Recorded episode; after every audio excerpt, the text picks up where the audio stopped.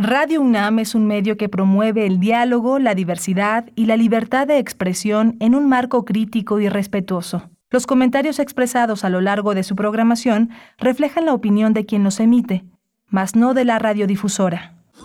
Radio UNAM presenta Primer Movimiento. El mundo desde la universidad.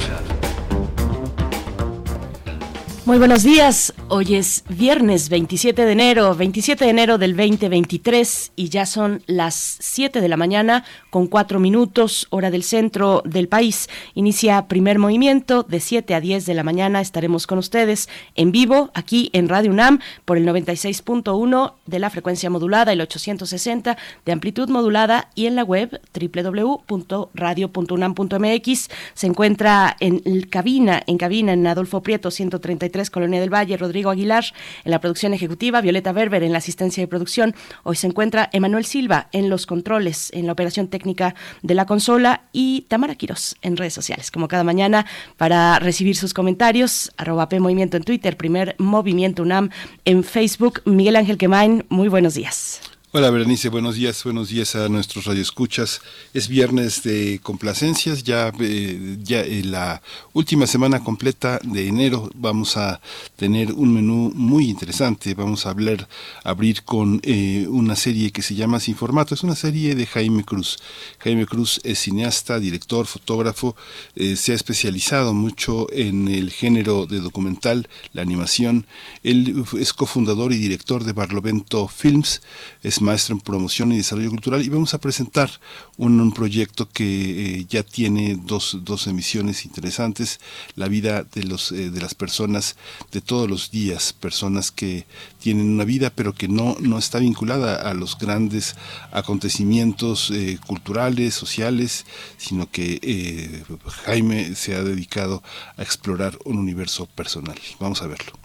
Va a estar muy interesante, una charla seguramente también muy amena con Jaime Cruz. Tendremos después nuestro radioteatro. Hoy viernes es radioteatro y también complacencias musicales, como ya lo has dicho, Miguel Ángel. Vayan a redes, redes sociales y cuéntenos qué quieren escuchar el día de hoy. Para el radioteatro tendremos eh, el título, El ramo azul de Octavio Paz. El ramo azul es, eh, es una edición del Fondo de Cultura Económica. La narración, la voz, la escucharán eh, será la voz de Hernán Bravo Varela y la dirección de Paola Hernández. Vamos a tener también el cierre del Aeropuerto Internacional de la Ciudad de México a operaciones de transporte de carga. Es una información que se dio días atrás y que fue muy cuestionada. El capitán Ángel Domínguez va a estar con nosotros. Él preside el Colegio de Pilotos Aviadores de México y está en el frente por la defensa de la aviación nacional. Vamos a analizar el tema con él. Tendremos en la nota internacional las noticias sobre Nueva Zelanda, la renuncia como primera ministra de Jacinta Ardern ya tiene sustituto, sustituto de aquí a que llegan las elecciones generales en octubre de este año. Eh, Chris Hipkins está ya en la sustitución de Jacinta Ardern y vamos a tener los detalles de este movimiento político de la situación de Nueva Zelanda con Pablo Henry Ramírez, co-coordinador del módulo del sureste de Asia del Programa Universitario de Estudios de Asia y África, el POEA de la UNAM. Sí, vamos a tener hoy también poesía necesaria. Será el turno de poder ofrecerles algo de música y algo de poesía. Y en la mesa del día seguimos con música para esta mañana de viernes. Gabriel Elizondo, la música flamenca como música de concierto. Vamos a tener esa conversación y la posibilidad también de, escuchar, de escuchar algunas eh, piezas que nos ha de proponer Gabriel Elizondo, quien es guitarrista y compositor de flamenco. Así es que cerramos con música la semana para todos ustedes. Envíen sus complacencias musicales. Ahí todavía no, no hay eh, sugerencias, así es que pues estamos a la espera Mientras tanto, nos vamos con algo de Shimbo. Shimbo, esta rapera mexicana, se titula esta canción Cuéntame, vamos con ello y volvemos.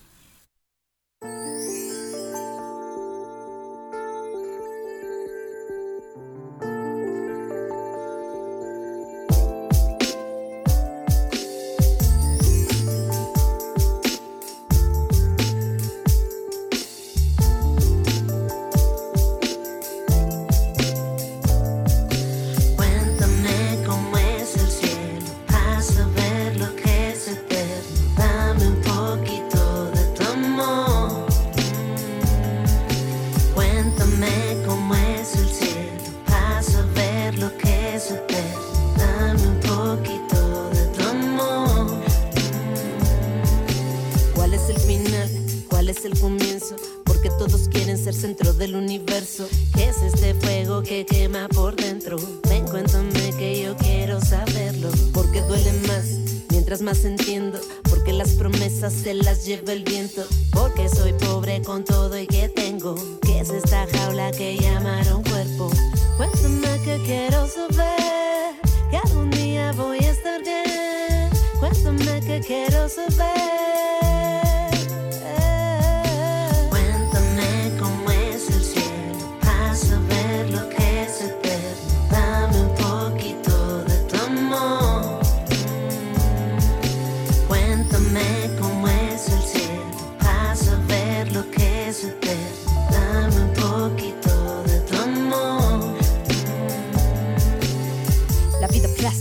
Y relaciones se desgastan.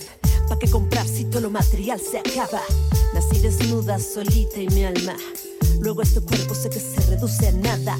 Yo lo, es algo tonto, loco. Yo no, yo no le creo a los bobos.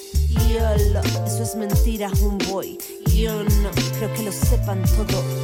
Cuéntame que quiero saber. Que algún día voy a estar bien. Cuéntame que quiero saber.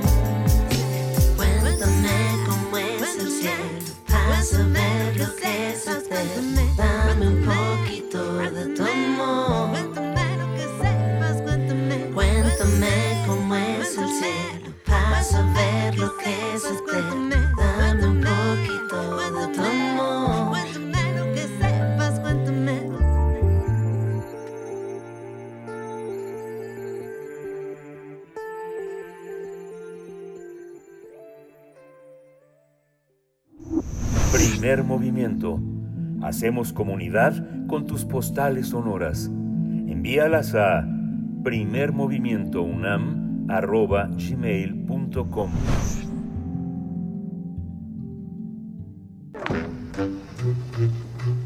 Cineclub Herziano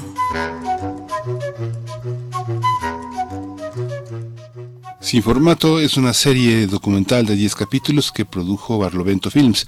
Su propósito es construir eh, comunidad, hacer comunidad, conocer a ciudadanos vecinos. La idea es que eh, a través de entrevistas sin formato predeterminado, ciudadanos de a pie compartan algo de su vida.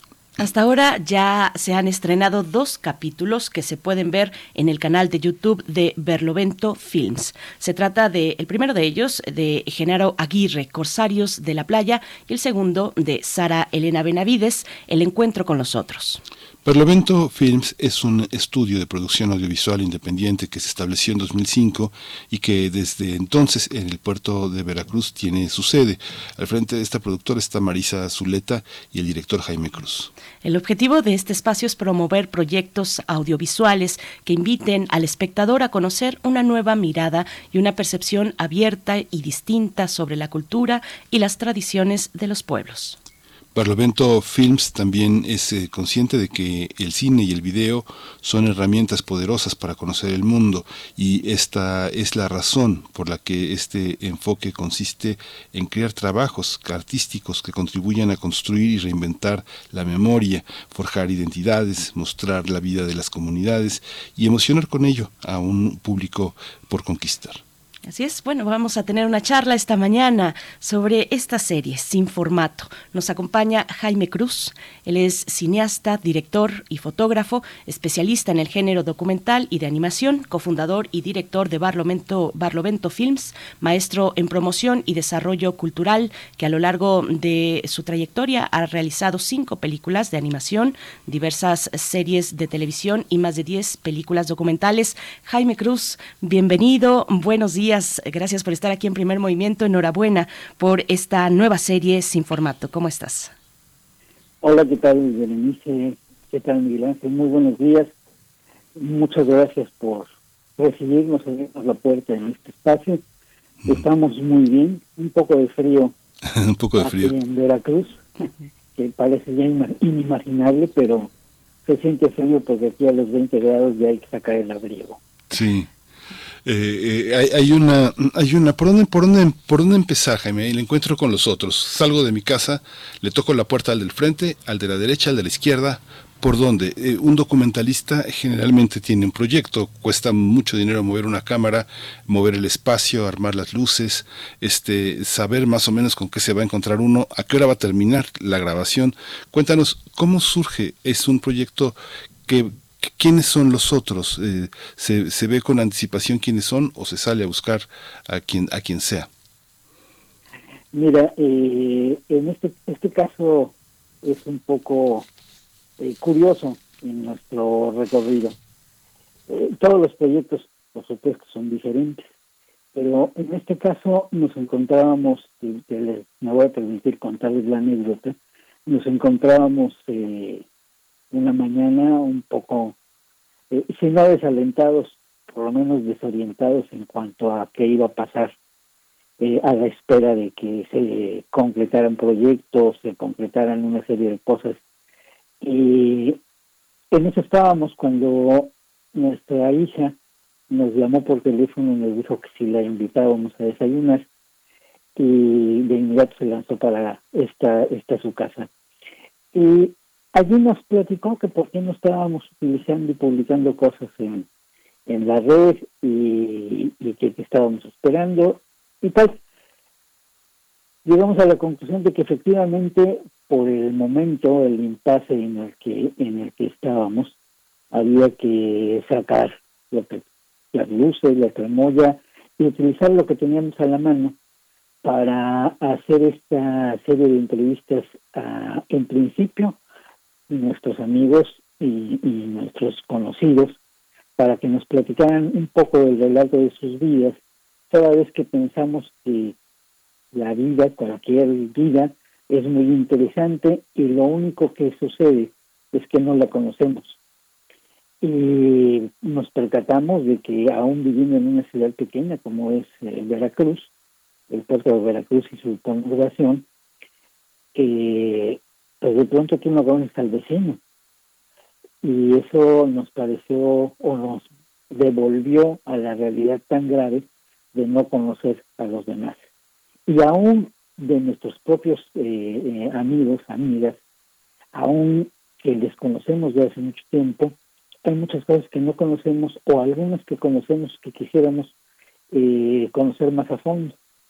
Y llegamos a la conclusión de que mientras una cosa u otra pasaba, eh, sería bueno realizar esta serie de entrevistas, de testimonios, y entonces, en virtud de que, como tú lo has mencionado, es eh, costoso, difícil movilizarse, realizar una producción, echamos mano de lo que sí tenemos, y lo que sí tenemos en este momento es tiempo, ojalá sigamos teniendo más tiempo, y nuestros fierros y esta casa que, que tenemos que habitar, de, de manera que la dedicamos como set y decidimos invitar a los amigos, a los conocidos, a que nos contaran su vida, pensando que son gente como nosotros que no tienen ninguna ninguna fama que defender, quizá ni aspiran a ninguna fama, que no tenemos un compromiso institucional o de algún otro tipo, que somos personas de a pie. Y llegamos a la conclusión también de que esto tendría la virtud de irnos conociendo y en esa medida ir forjando eh, comunidad. Y lo más importante que, que nació al darnos cuenta de este propósito o despropósito, no lo sé, eh, fue de que es importante y es muy satisfactorio pensar en que sea la propia ciudadanía la que vaya construyendo su comunicación y que podamos eh, acceder, aunque sea en esta minúscula eh, emisión que es lo que nosotros hacemos para un público que seguramente muy restringido y, muy local. En eso del local tienes mérito, pero muy local. Eh, una serie de contenidos propios ciudadanos. Ese es, digamos, grosso modo, la idea de, esta serie. Jaime, y bueno, esta producción, esta serie sin formato, eh, tiene como marco, tiene como estructura a Barlovento, Films. Cuéntanos un poco de este estudio audiovisual, de producción audiovisual independiente. Fue fundado en 2005. Eh, ¿Cómo surgió? ¿Cuál ha sido su trayectoria? Eh, ¿Cuál es su, su peso o qué representa para la producción audiovisual en Veracruz? Mira, eh, nosotros, Marisa y yo ya tenemos, yo, yo más, pero ya tenemos eh, un recorrido de ya somos viejos. Llevamos 40 años trabajando en el, medio audiovisual desde que, desde que éramos muy jóvenes.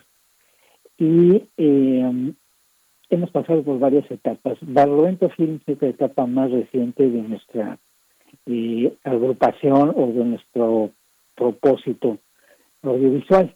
Nació en el 2000, en el año 2000, cuando todavía eh, éramos habitantes de la Ciudad de México. Para el año 2005 trasladamos nuestra eh, vivienda y nosotros y la producción y todo a Boca del Río, que es una población conurbada con el puerto de Veracruz, prácticamente es el puerto de Veracruz, y desde entonces trabajamos acá. Lo que nos ha permitido estar acá es eh, mayor cercanía con eh, una serie de comunidades y un entorno al que nosotros ya habíamos accedido, que conocíamos porque siempre nos ha gustado estar por acá, pero nos permitió explorar y vivir el sur de Veracruz.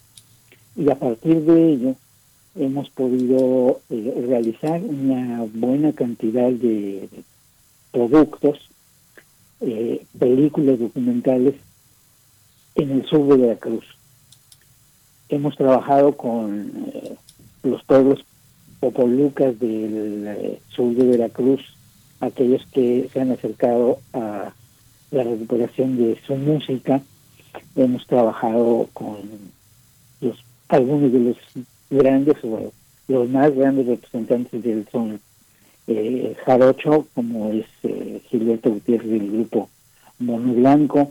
Hemos recorrido también eh, los asentamientos de San Lorenzo Tenochtitlan y, y otros sitios del sur de Veracruz y con ello hemos construido una buena cantidad de documentales, algunos de ellos eh, películas documentales, largometrajes eh, más grandes, y también hemos trabajado mucho en, en la ciudad de Veracruz, documentando historias de la ciudad de Veracruz, eh, que por alguna razón no habían sido documentadas.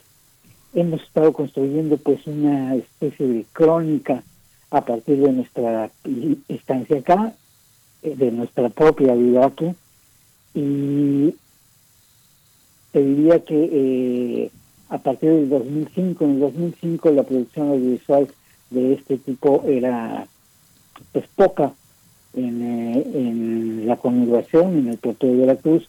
Hemos visto que, con el paso del tiempo y con el advenimiento de una posibilidad tecnológica, eh, no diría más sencilla, pero sí más asequible para muchos y sobre todo para jóvenes, pues esta idea ha ido creciendo, lo cual nos da mucho gusto de ya no sentirnos como en un principio eh, solitarios en este campo.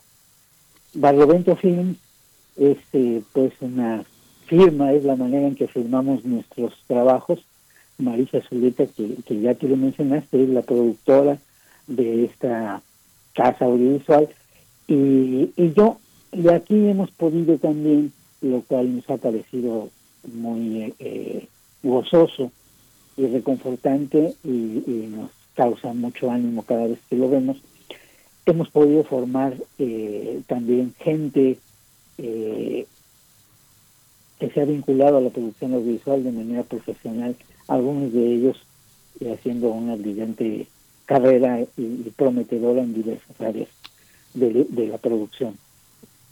Quizá eso responda un poco a tu pregunta, Berenice.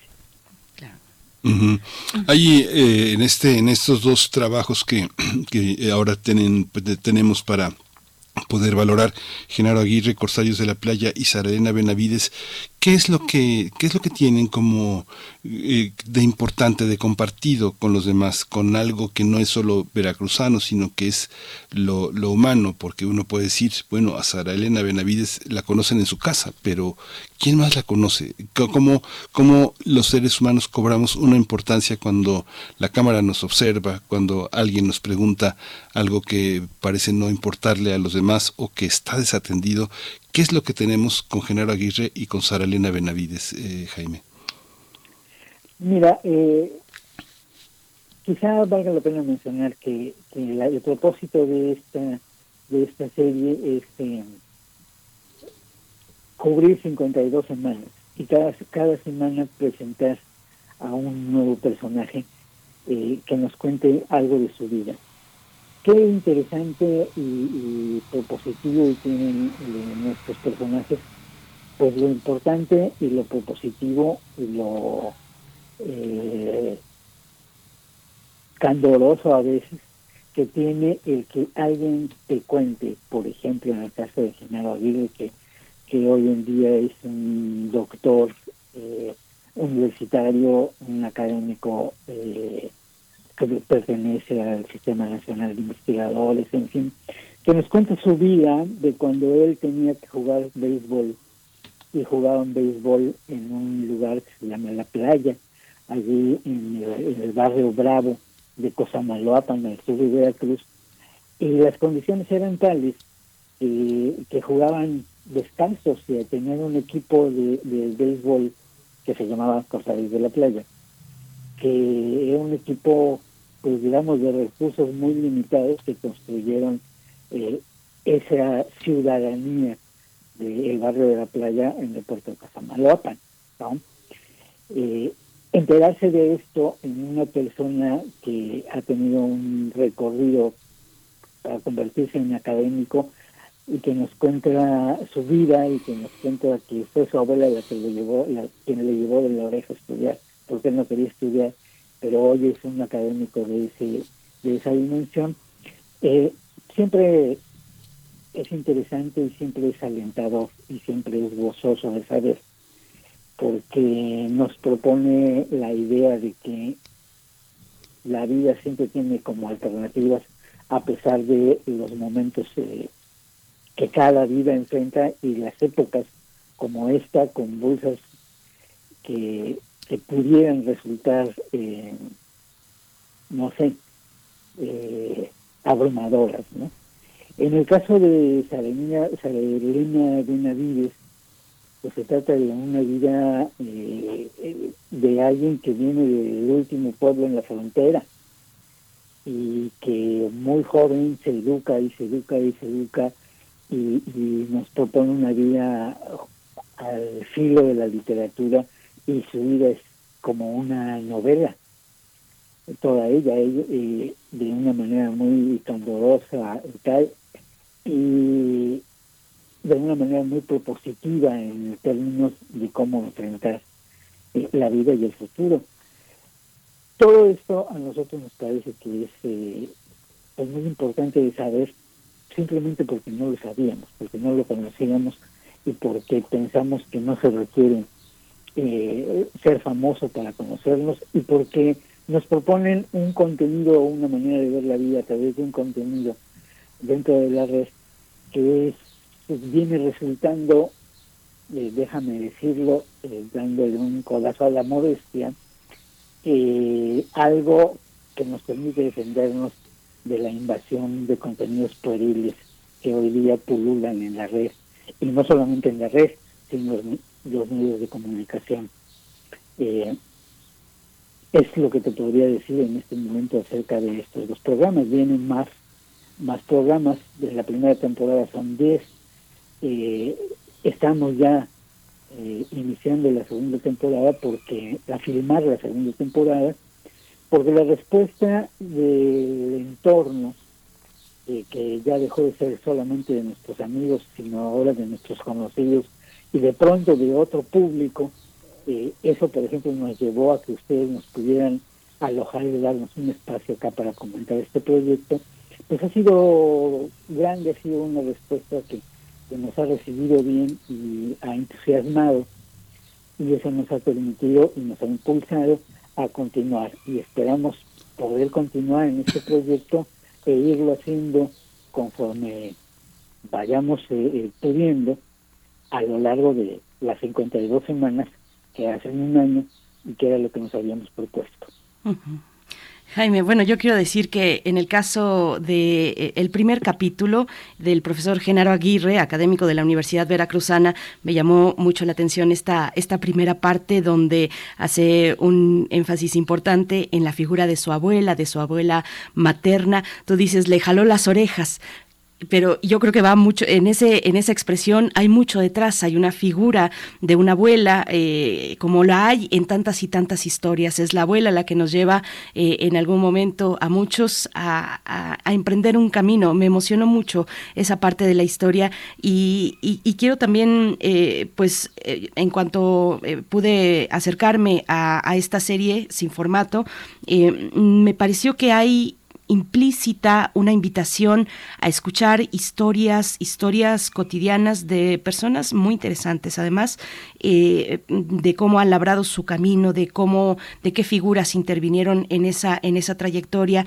Y creo que esa mm, eh, invitación a la escucha es un desafío actualmente, es un desafío para los públicos en estos tiempos en los que eh, pues estamos inundados de contenidos muy inmediatos, de, bombardeos de imágenes que apenas duran tres segundos, de una eh, pues trepidancia, de una eh, vorágine de contenidos que a veces pues no nos detenemos con, con, calma a escuchar, a prestar nuestra escucha.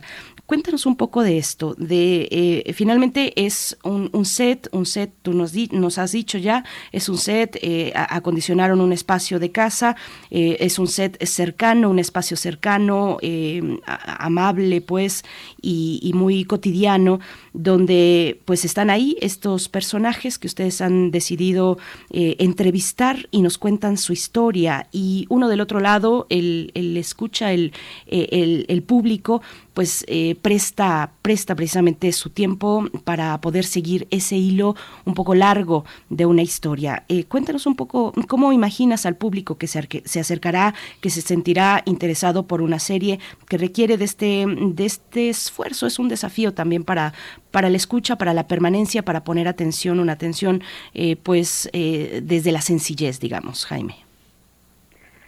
Mm, mira, lo por una parte las condiciones de la producción nos obligaron a, pensar en una solución para presentar esta idea y la solución fue eh, imaginar que somos el público y que alguien viene a visitarnos a casa.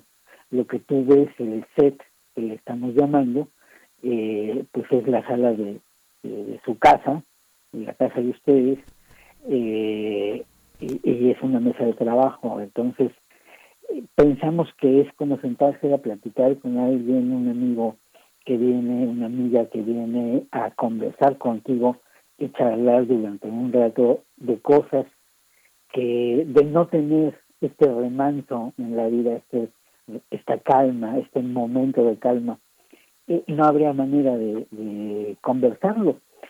Quizá es posible que, que en los tiempos que corren fuera eh, pensable que no tiene uno el tiempo para sentarse a platicar eh, 40 minutos o 45 o una hora con alguien, eh, pero sí se tiene. Y en todo caso, la propuesta nuestra es de que hay que buscarlo. La idea entonces es un poco que tú, espectador, puedas sentirte pues enfrente de nuestro invitado y, y pues con toda calma, como, como tú bien lo mencionas, poder escucharlo y concentrarte un poco en lo que te cuenta de su vida. Y de esta manera pensamos que, que la conversación, que todo mundo puede ser de pronto un muy buen conversador, que te acercas a la gente y la idea o lo que imaginamos detrás es alguien que está sentado aquí en la sala de casa y está escuchando al otro. Eh, bien lo menciona Sara Benavides, la idea de esto era el encontrarse con otros, ¿no?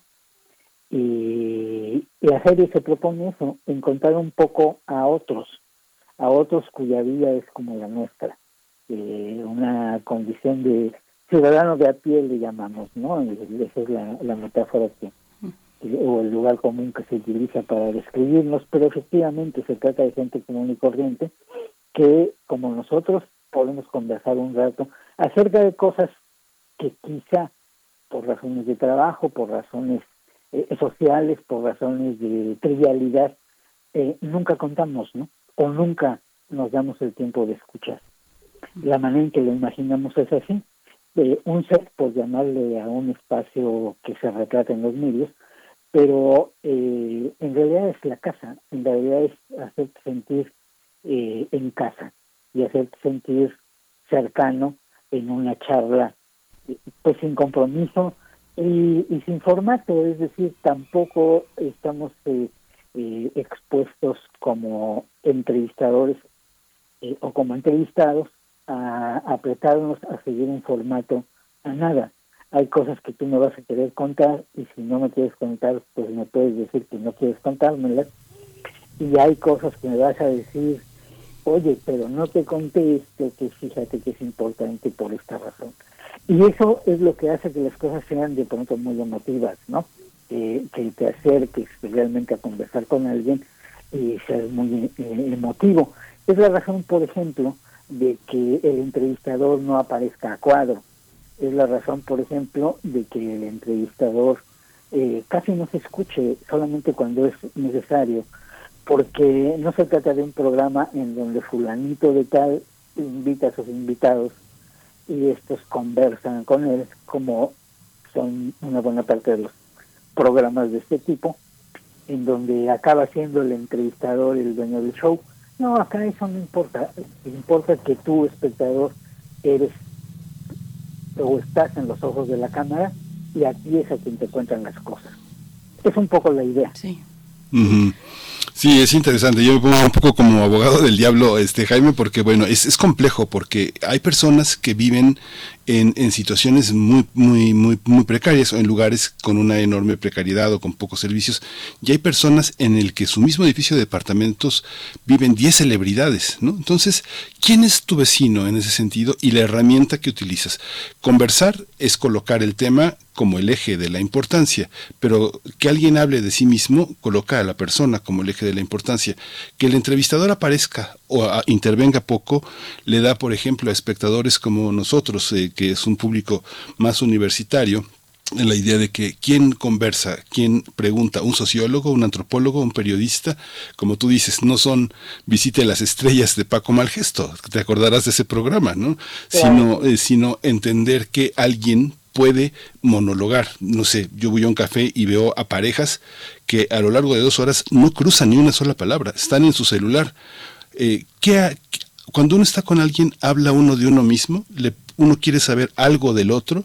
¿Cómo se da esta, esta episteme, digamos, tú como un hombre con tanta experiencia como tú, qué has encontrado y qué vas a encontrar a partir de lo, qué quieres encontrar a partir de lo que ya has encontrado en estas dos primeras aventuras que nos presentas? Mira, te voy a adelantar que, en este específico caso de sin formato ya he encontrado tremendas sorpresas con 10 personajes, no, no nada más con estos con estos dos personajes que ya están eh, compartidos eh, para el público.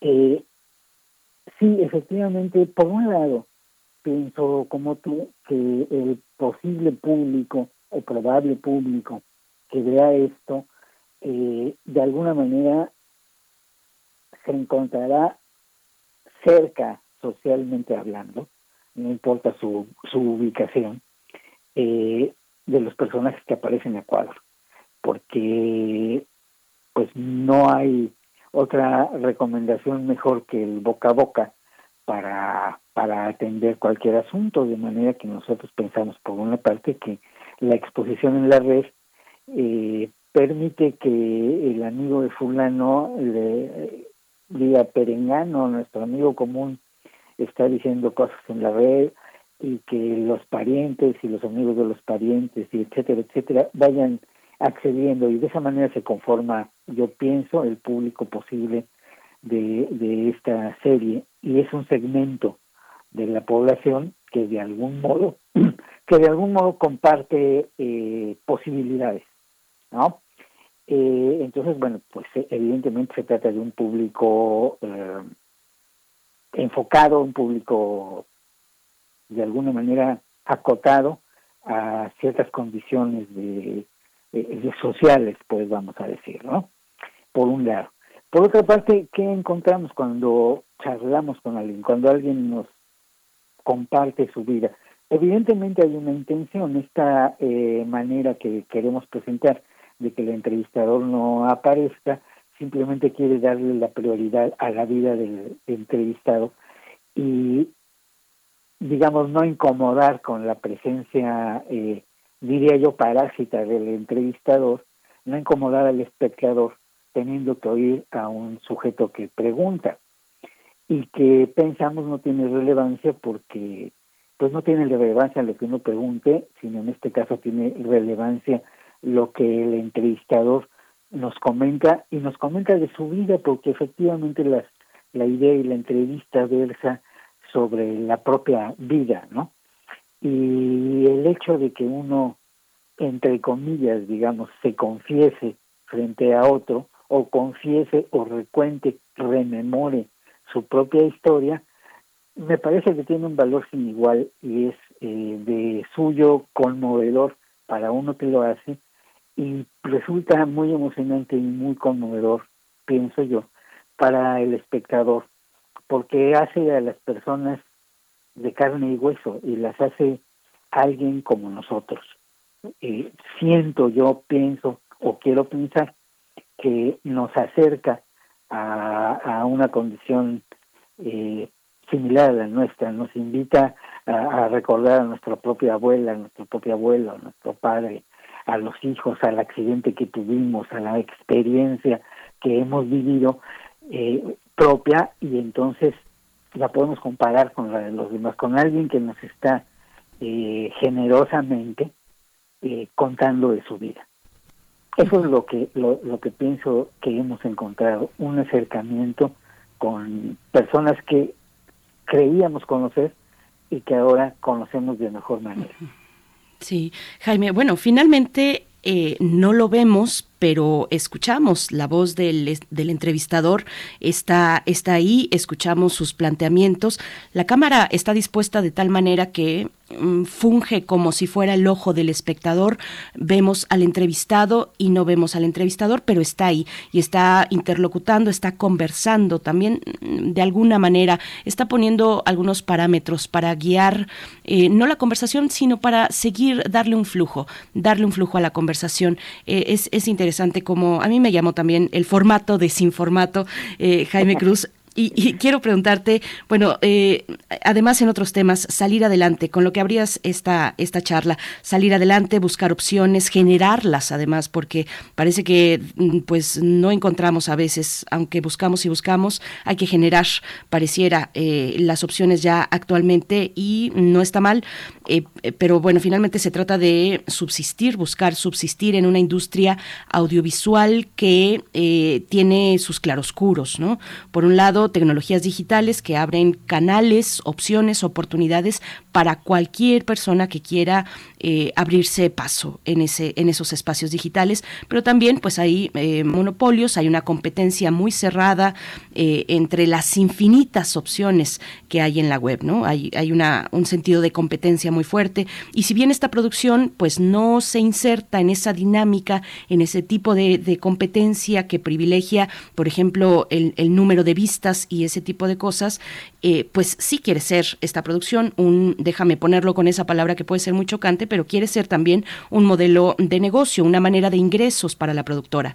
Cuéntanos cómo, cuáles son las reflexiones, los, eh, pues, eh, digamos, aspectos con los que te has encontrado, se han encontrado ustedes dos, tanto Marisa Zuleta como tú, pues, ante este mundo de, de gran competencia, con, con, todos estos elementos y muchos más que, que, que, se, que se me escapan a mí.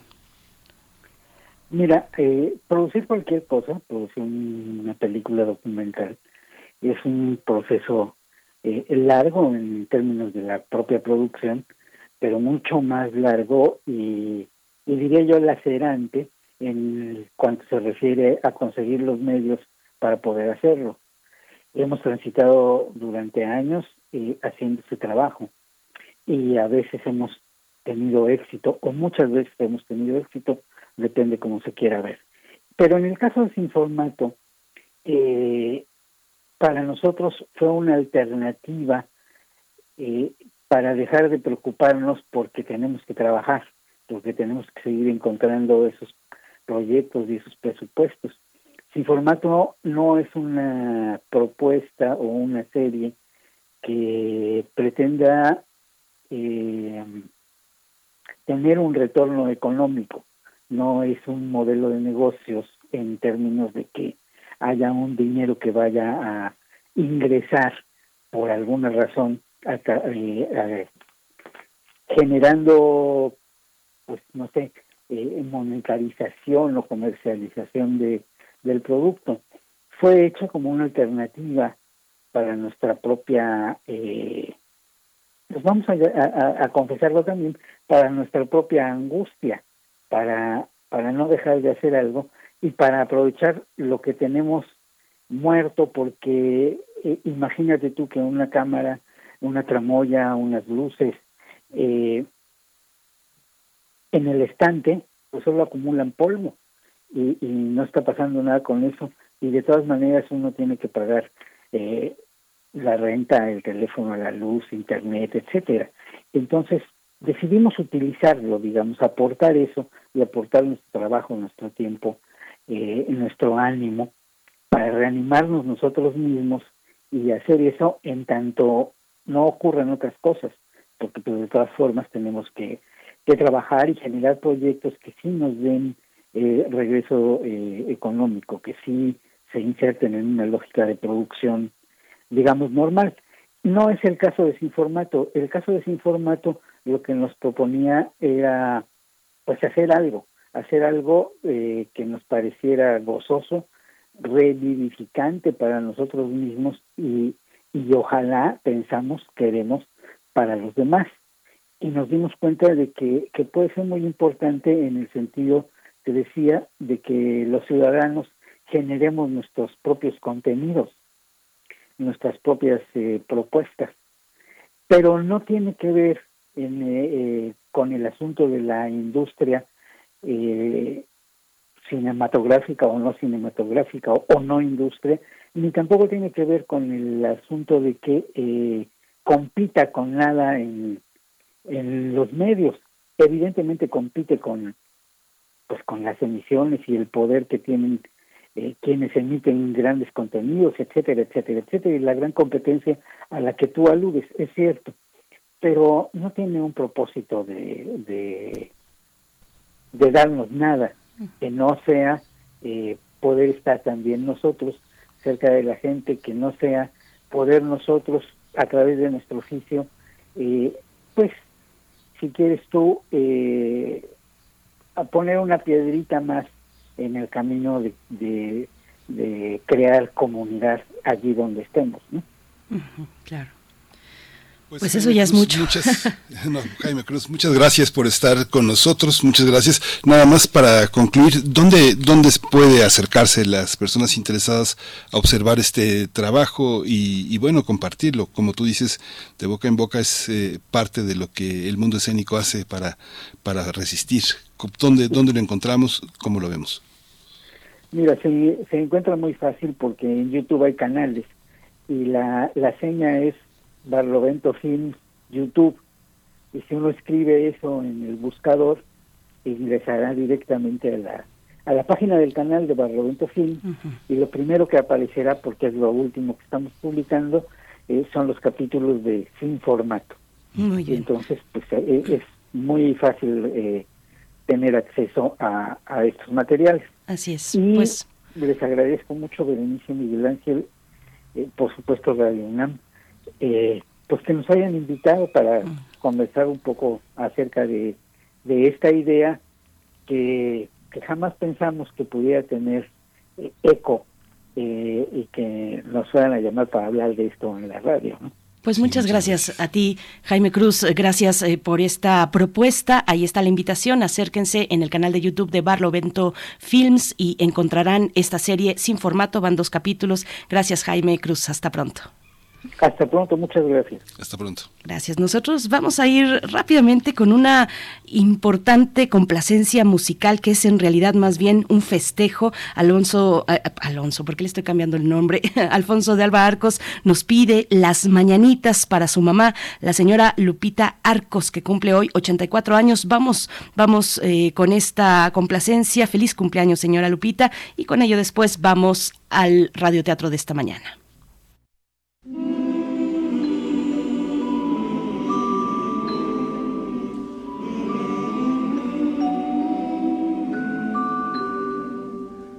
Estas son las mañanitas que cantaba el rey David.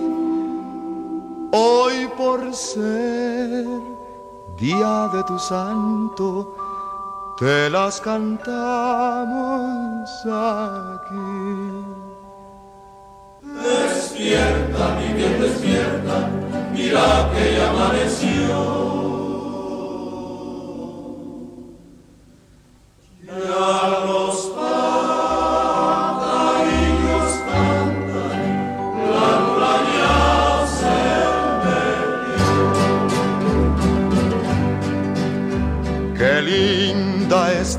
Mañana en que vengo a saludarte. Venimos todos con gusto y placer a felicitarte. El día en que tú naciste, nacieron todas las flores. En la vila del bautizo cantaron los ruiseñores. Ya viene amaneciendo, Cuando cuentes cuentos, recuerda los de primer movimiento.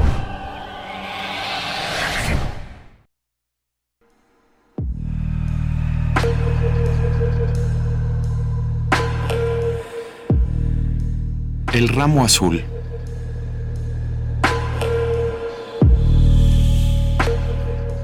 Octavio Paz.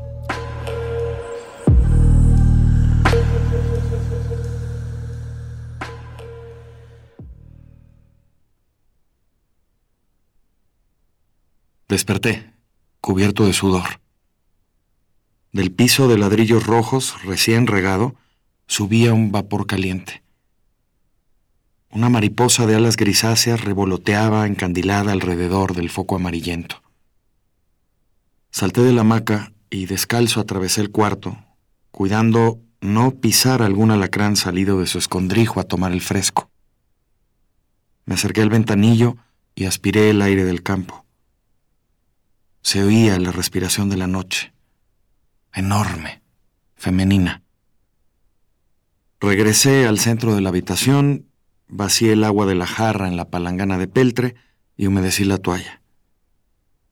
Me froté el torso y las piernas con el trapo empapado, me saqué un poco y, tras de cerciorarme que ningún bicho estaba escondido entre los pliegues de mi ropa, me vestí y calcé. Bajé saltando la escalera pintada de verde. En la puerta del mesón tropecé con el dueño, sujeto tuerto y reticente. Sentado en una sillita de tule fumaba con el ojo entrecerrado. Con voz ronca me preguntó, ¿Dónde va, señor? Va a dar una vuelta, hace mucho calor. Mmm, todo está ya cerrado. Y no hay alumbrado aquí. Más le valiera quedarse. Alcé los hombros, musité, ahora vuelvo, y me metí en lo oscuro. Al principio no veía nada. Caminé a tientas por la calle empedrada, encendí un cigarrillo. De pronto salió la luna de una nube negra iluminando un muro blanco, desmoronado a trechos. Me detuve, ciego ante tanta blancura. Sopló un poco de viento. Respiré el aire de los tamarindos. Vibraba la noche, llena de hojas e insectos. Los grillos vivaqueaban entre las hierbas altas. Alcé la cara. Arriba también habían establecido campamento las estrellas. Pensé que el universo era un vasto sistema de señales, una conversación entre seres inmensos. Mis actos, el serrucho del grillo, el parpadeo de la estrella, no eran sino pausas y sílabas, frases dispersas de aquel diálogo. ¿Cuál sería esa palabra de la cual yo era una sílaba?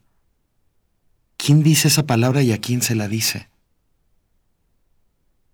Tiré el cigarrillo sobre la banqueta. Al caer, describió una curva luminosa, arrojando breves chispas como un cometa minúsculo. Caminé largo rato, despacio. Me sentía libre, seguro entre los labios que en ese momento me pronunciaban con tanta felicidad. La noche era un jardín de ojos. Al cruzar una calle sentí que alguien se desprendía de una puerta. Me volví, pero no acerté a distinguir nada. Apreté el paso. Unos instantes después percibí el apagado rumor de unos guaraches sobre las piedras calientes.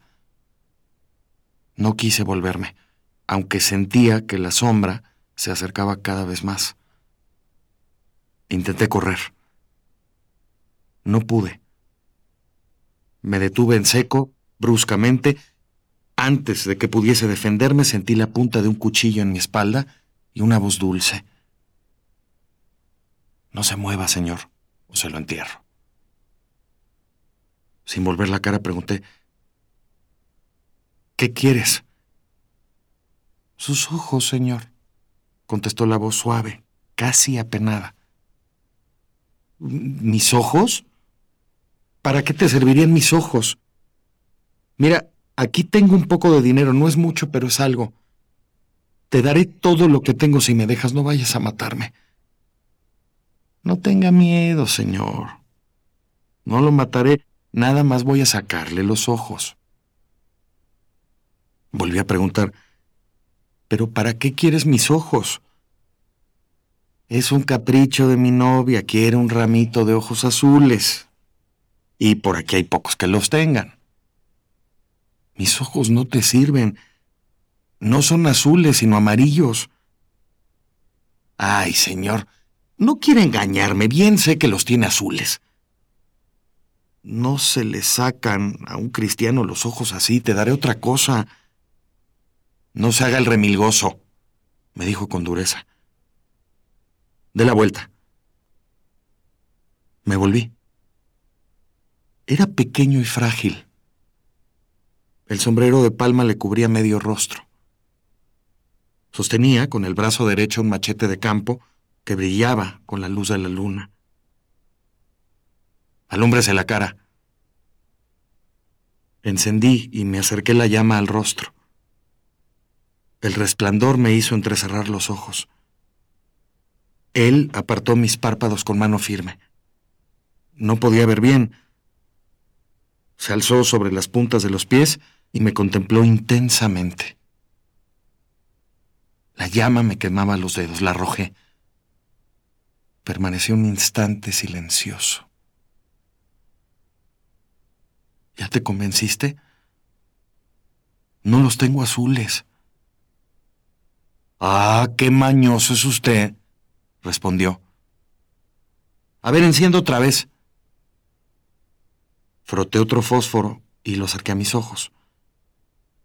Tirándome de la manga me ordenó, arrodíllese. Me hinqué. Con una mano me cogió por los cabellos echándome la cabeza hacia atrás.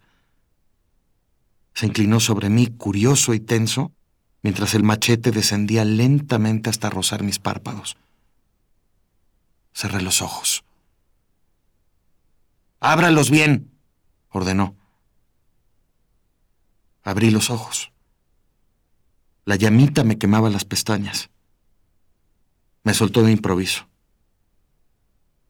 Mm, pues no son azules, señor. Dispense. Y desapareció. Me acodé junto al muro, con la cabeza entre las manos. Luego me incorporé. A tropezones, cayendo y levantándome, corrí durante una hora por el pueblo desierto. Cuando llegué a la plaza, vi al dueño del mesón sentado aún frente a la puerta. Entré sin decir palabra. Al día siguiente huí de aquel pueblo.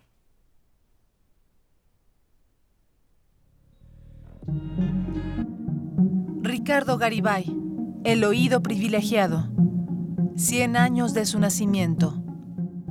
Los lectores de este autor, quienes lo conocieron, hablan del oído privilegiado para recrear el habla popular. Sandro Cohen explica que nada hay más lejos en una narración de Garibay que la reproducción, palabra por palabra, de cómo habla la gente en la realidad que se halla fuera de las páginas de sus libros. Porque nada hay más acartonado que el lenguaje oral reproducido con fidelidad en la escritura, para que las voces de los personajes despidan la chispa esencial e inconfundible de seres humanos, resulta esencial llevar a cabo una transmutación casi alquímica.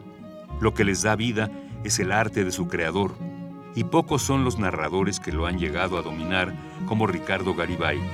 96.1 FM Radio UNAM Experiencia sonora. Es muy tedioso hacer siempre lo mismo. No dejes que el aburrimiento apague tu imaginación. Escucha Escaparate 961 con los eventos culturales del momento. Viernes a las 15:15 horas por Radio UNAM. Entretenimiento y cultura. Radio UNAM. Experiencia sonora. La violencia política contra las mujeres en razón de género es un delito. No solo nos niega el derecho a votar, a postularnos por un cargo o a ejercerlo. Nos quita la voz y limita nuestra participación en la toma de decisiones. Por eso, el INE y la FICEL investigan a quienes ejercen este tipo de violencia y protegen los derechos políticos y electorales de las mujeres. Si necesitas denunciar violencia política contra las mujeres en razón de género, ingresa a fedenet.org.mx. Mi INE es valioso porque garantiza mis derechos y nos une. Pasen los sospechosos. Adelante, refresco. Diga la frase. Soy muy rica. El refresco, lleno de azúcar que puede causar diabetes y sobrepeso. Papas. Grasosito. Sus grasas trans dañan el corazón y aumentan el colesterol. Instantánea. Con saborizante. Sabores. Con tanto sodio aumenta la presión arterial y el riesgo de enfermedad del corazón. ¿Reconoces al culpable? Sí, todos. Los culpables de una mala alimentación provocan daños a la salud. Los alimentos saludables cuidan de ti. Secretaría de Gobernación. Gobierno de México. Alrededor de un tema siempre habrá muchas cosas que decir. Quizá haya tantos puntos de vista como personas en el mundo. Únete a la revista de la universidad donde convergen las ideas.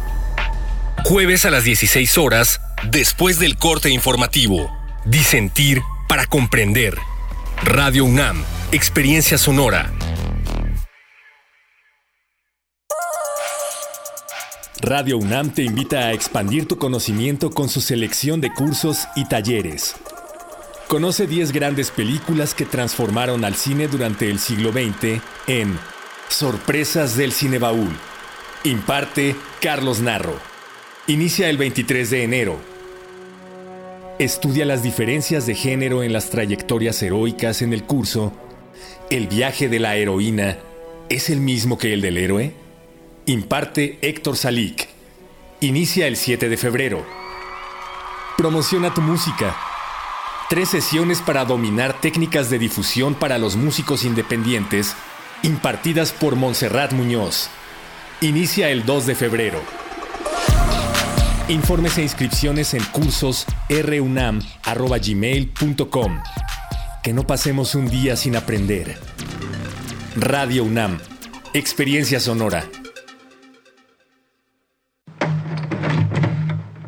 Exuvia. Exposición del artista mexicano Maximiliano Rosiles. un conjunto de esculturas textiles monumentales que hacen referencia a una etapa de su vida donde fue migrante. Luego de estudiar los procesos industriales de fabricación de prendas, observó que esos materiales experimentan un proceso de transformación constante. Galería Sur del Museo Universitario del Chopo. Invita el Museo Universitario del Chopo y la Coordinación de Difusión Cultural UNAM.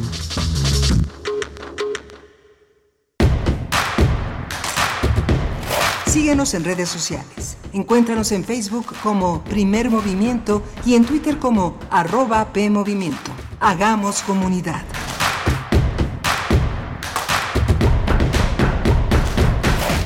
Hola, buenos días. Ya estamos de regreso aquí en Primer Movimiento. Estamos en este viernes 27 de enero, son las 8 de la mañana con 4 minutos. Estamos enlazados a la gran radio Nicolaita como todos los días de lunes a viernes en este esfuerzo en el que enlazamos nuestras, nuestros mejores momentos en esta, en esta mañana. Está eh, Rodrigo Aguilar en la producción ejecutiva, mi compañera Berenice Camacho en la conducción. Querida Berenice, buenos días. Miguel Ángel Quemain, muy buenos días. Así es, estamos aquí de vuelta ya en primer movimiento. Saludamos también a Radio Nicolaita en el 104.3 de la FM que transmite en Morelia y nos permite llegar por allá. Saludar a toda la comunidad, a los integrantes de la Universidad Michoacana de San Nicolás de Hidalgo y todas las personas que se acercan al 104.3. Saludos, muy buenos días en este que es el último viernes del mes de enero.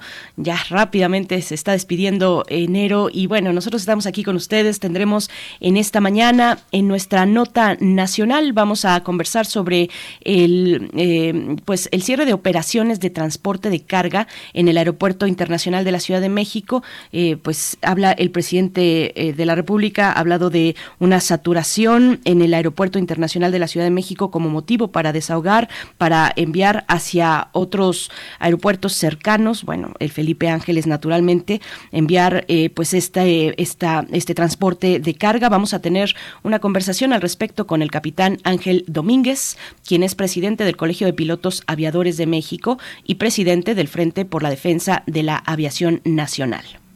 Vamos a tener también en la nota internacional, Nueva Zelanda es el tema de hoy. Jacinta Ardern renuncia como primera ministra. Vamos a tratar el tema con, con Pablo Henri Ramírez, el es coordinador del módulo sureste de Asia del Programa Universitario de Estudios de Asia y África de la UNAM. Y ya contamos con varias complacencias musicales en esta mañana de viernes a través de redes sociales. Ya estamos tomando nota. Poco a poco irán saliendo a lo largo de esta mañana, de aquí hasta las 10. Bueno, dos horas todavía por delante. Y también sus comentarios en redes sociales. Bienvenidos como siempre. Tamara Quiroz está ahí para eh, pues gestionar y hacernos llegar todos estos comentarios. Vamos a ir ya con nuestra nota nacional, 8 con 7 minutos de la mañana.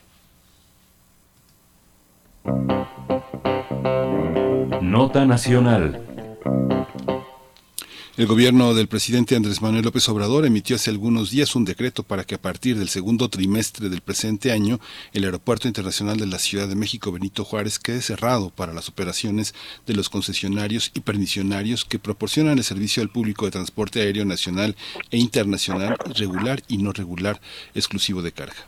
El objetivo del gobierno federal es ofrecer mayor movilidad a las actividades de pasajeros. Para ello, el decreto señala que los concesionarios y permisionarios tienen un plazo máximo de 90 días hábiles a partir de la entrada en vigor de este decreto para reubicar sus operaciones fuera del Aeropuerto Internacional de la Ciudad de México. El argumento de las autoridades es que, derivado de las condiciones de saturación en las que se encuentran los edificios terminales 1 y 2 del Aeropuerto Internacional de la Ciudad de México, resulta de interés público propiciar las condiciones para su adecuada y eficiente operación. Por su parte, las empresas de carga han solicitado que el plazo para mudar sus operaciones sea de 180, 180 días o más, ya que señalaron que el, eh, es imposible de cumplir el plazo de 90 días hábiles, además del costo que ello implica. Además, las cargueras han destacado que sus operaciones son del 3% de las que realizan en el aeropuerto Benito Juárez y la mayoría son nocturnas, por lo que no están contempladas en los horarios de la declaratoria de saturación. Pues vamos a tener un análisis, un balance sobre este anuncio del gobierno federal acerca del cierre de operaciones de transporte de carga en el Aeropuerto Internacional de la Ciudad de México. Y nos acompaña en esta mañana el capitán Ángel Domínguez, presidente del Colegio de Pilotos Aviadores de México y también presidente del Frente por la Defensa de la Aviación Nacional. Capitán Domínguez, capitán Ángel Domínguez, buenos días. Gracias por estar una vez más con nosotros. Eh, bienvenido.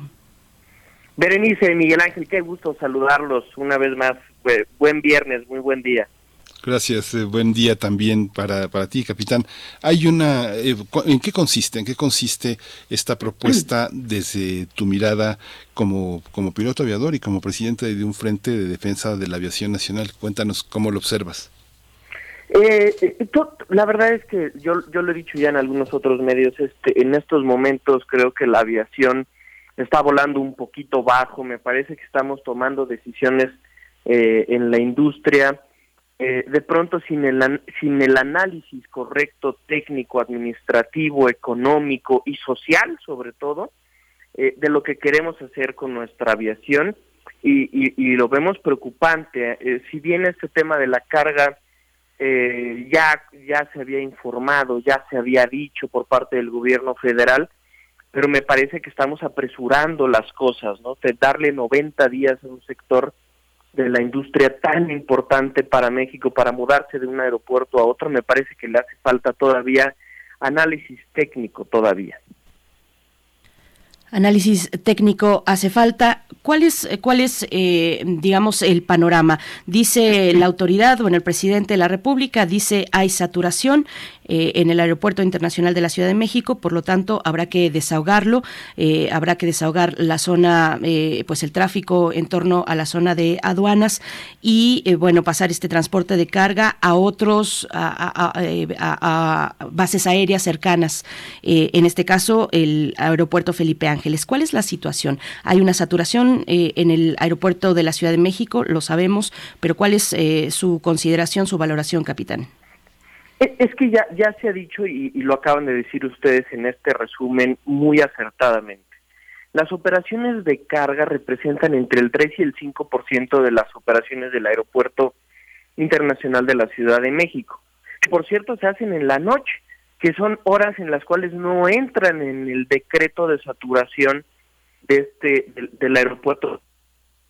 Así bien, y yo coincido he dicho también en medios de comunicación el subsecretario de Transporte, el arquitecto Jiménez Pons, con respecto más bien a la saturación terrestre que había alrededor o que hay alrededor de, del aeropuerto eh, Benito Juárez en el sentido de camiones de carga.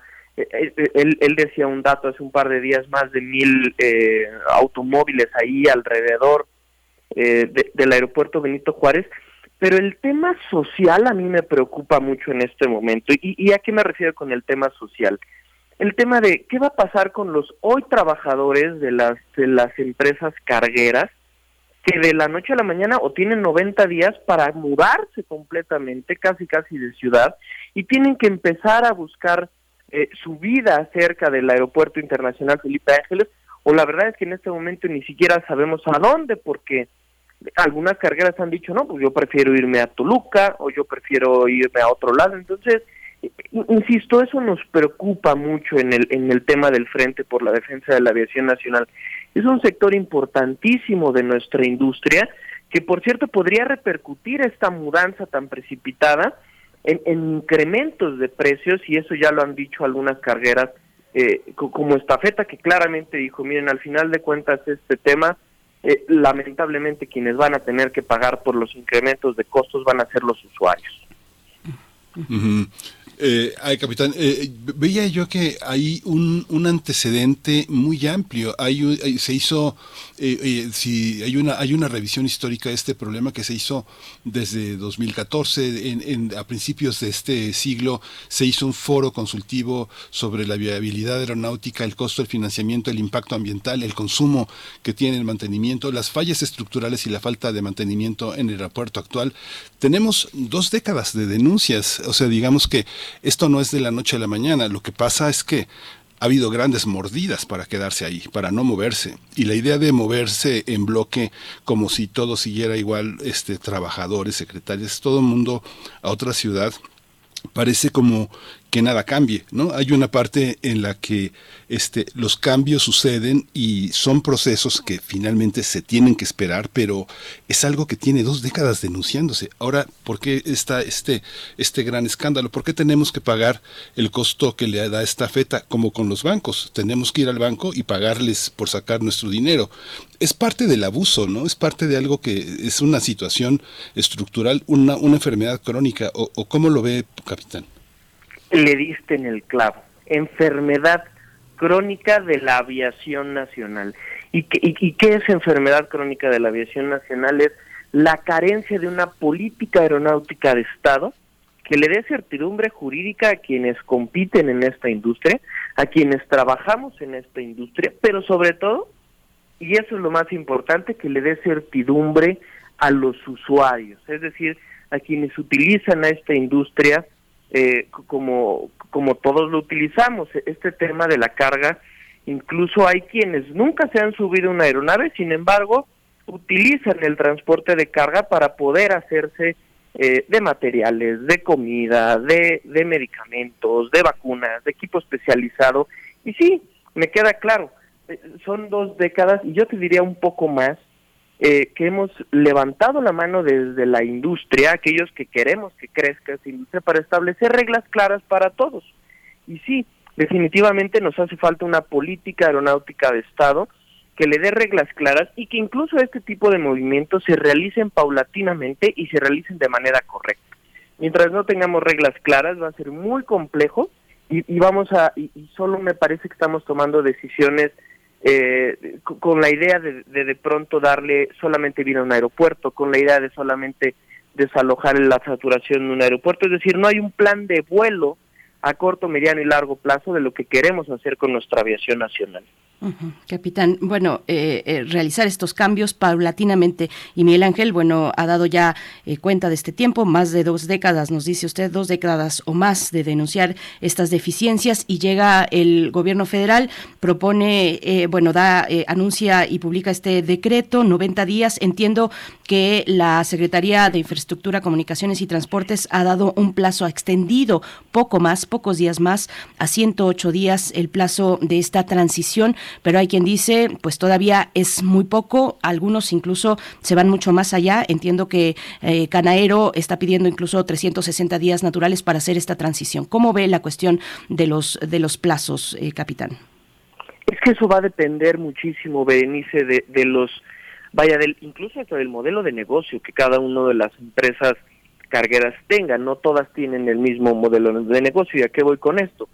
No todos mueven su carga de la misma manera, es decir, muy probablemente habrá algunas empresas que traen esta carga dedicada, ¿no? O aviones solamente eh, con carga y posteriormente llegan aquí al, aeropuerto de la Ciudad de México y aquí hacen algo que nosotros le llamamos como ruptura de carga, es decir, se baja la carga de, de la aeronave dedicada solo para lo mismo y eh, antes de salir del recinto fiscal o antes de salir de las premisas del aeropuerto, se sube a otra aeronave eh, que viene con, eh, que hace transporte mixto, pasajeros y carga, y de ahí se conecta regionalmente al interior de la República. Y en ese sentido habrá que ver cuál es la oferta de, de conectividad regional que ofrece el aeropuerto Felipe Ángeles. Y aquí, y aquí sí me voy a permitir eh, mencionar que el día de hoy es muy poca la conectividad que ofrece este aeropuerto y no es un tema de aerolíneas, es un tema que la administración de Felipe Ángeles no ha sabido crearle un mercado a su aeropuerto para de verdad hacerlo funcional. Insisto, eh, eh, cuando hablamos de política aeronáutica hablamos también de esto, hablamos de las de cuál es la estrategia del Estado mexicano para conectar regionalmente al país. Así que en ese sentido, claro, cada una de las aerolíneas tendrá que ir determinando cuál es la viabilidad para irse yendo. Me parece que no para todos pueden ser 90 días. Definitivamente me parece que 90 días es muy poco tiempo para todos, eh, pero pero sí sí que cada una tendrá un, un determinado ventana de tiempo para poder hacerlo dependiendo de cuál sea incluso su modelo de negocios.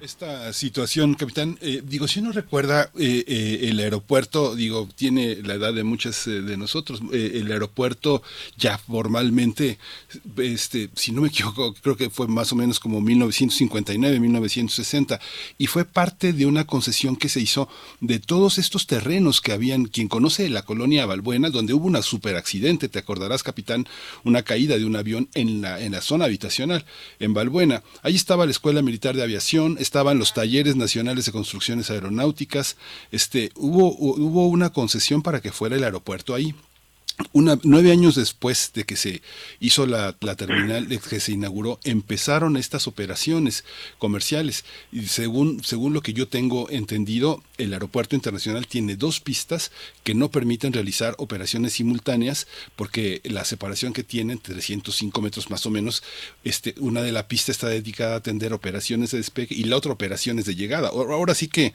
ahora sí que eh, bicolores, sentido de ida y vuelta, ¿no? Y eso no ha cambiado. El aeropuerto Felipe Ángeles no lo tiene, pero este, esta, este aeropuerto que se planeaba hacer en el lago de Texcoco era parte de ese negocio que pues que se le cerró a grandes empresas para tener el negocio redondo, que era también la parte de carga que tiene ya 60 años de quejas, ¿no? Sí, definitivamente. A ver, eh, insisto y, aquí siempre voy a volver a insistir. La, la, idea es que claro que claro que podemos, eh, claro que necesitábamos otro aeropuerto, eso de entrada. ¿eh? nadie se está negando al tema de que el ICM lamentablemente ya dio lo que podía dar. En ese sentido creo que estamos todos dentro de la industria muy conscientes y que la actual, por cierto, la actual administración del, del Aeropuerto Internacional de la Ciudad de México a cargo del vicealmirante Tiscareño está haciendo un gran trabajo, eso también me queda claro. Pero insisto, la idea es planificar qué queremos con nuestra industria. No, no podemos tomar de pronto decisiones, o a mí me preocupa que estemos tomando decisiones de nuestra, en nuestra industria sin los sustentos, insisto, técnicos, económicos, sociales, laborales, es decir, le hace falta profundidad, le hace falta que trabajemos todos en conjunto en la industria. Es una industria extremadamente especializada a nivel internacional y, y, se ha visto que los casos verdaderamente de éxito a nivel mundial es cuando las autoridades escuchan a la industria y no estoy hablando de una autorregulación para nada, eso que quede claro, necesitamos vigilancia de una autoridad sólida, pero necesitamos diálogo porque no para todos funciona de la misma manera. Entonces, insisto, sí nos preocupa este, este tema de que trate de ser tan rápido el movimiento, porque la seguridad, a ver, esa está garantizada por parte de, de, los operadores eh, de esta industria. Pero todo lo que hay alrededor, e, eso nos sigue preocupando, sobre todo el tema económico y el tema social, insisto.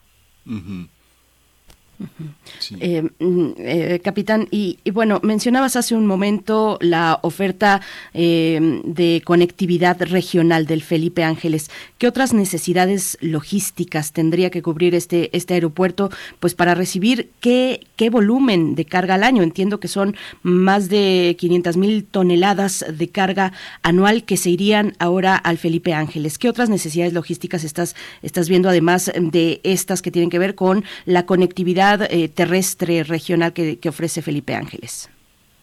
E, es justo esa, esa conectividad más bien aérea que ofrece hoy Felipe Ángeles en el sentido de qué que, que, rutas tiene Felipe Ángeles al interior de la República.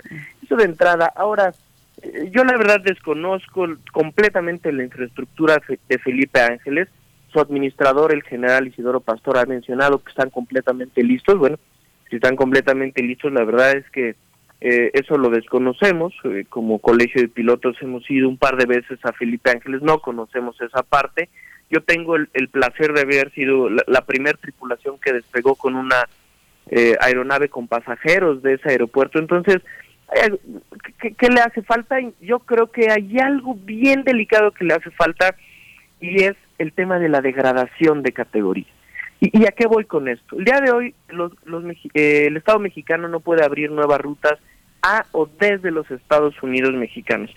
Y hay un término que se llama coterminal, es decir, hacer como si cuando los aeropuertos están en la misma ciudad, se le puede llamar coterminal. En ese sentido, parece ser que la FAA está autorizando o podría autorizar para que sea tomado Felipe Ángeles como si fuera la misma zona del Valle de México y sea coterminal del Aeropuerto Internacional de la Ciudad de México. Eso permitirá que haya rutas de carga desde la IFA hacia o desde los Estados Unidos de América. Pero una vez más es estar en manos de intereses extranjeros. Mientras no salgamos de la categoría 2, así como nos pueden dar este permiso, vamos a llamarle así, el día de mañana los vecinos del norte amanecen de malas o quieren presionar a, nuestro país, a nuestro gobierno, y le bajan el switch y quitan ese permiso.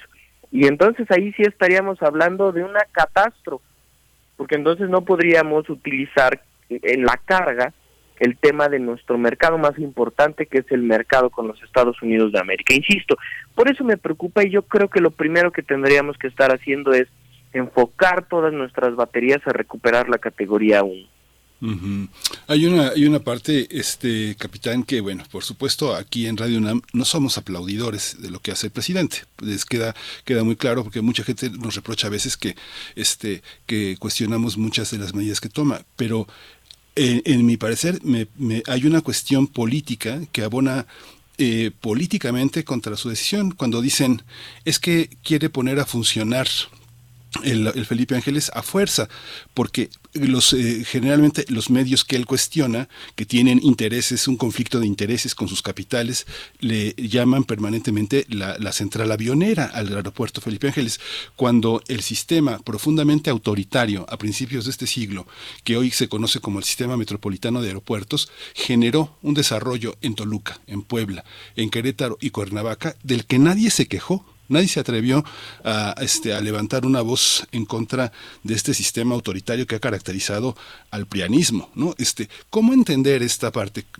Claro que tiene que activar el Felipe Ángeles y los sistemas de carga. ¿Cómo entra esta opción en el sistema metropolitano de aeropuertos, capitán?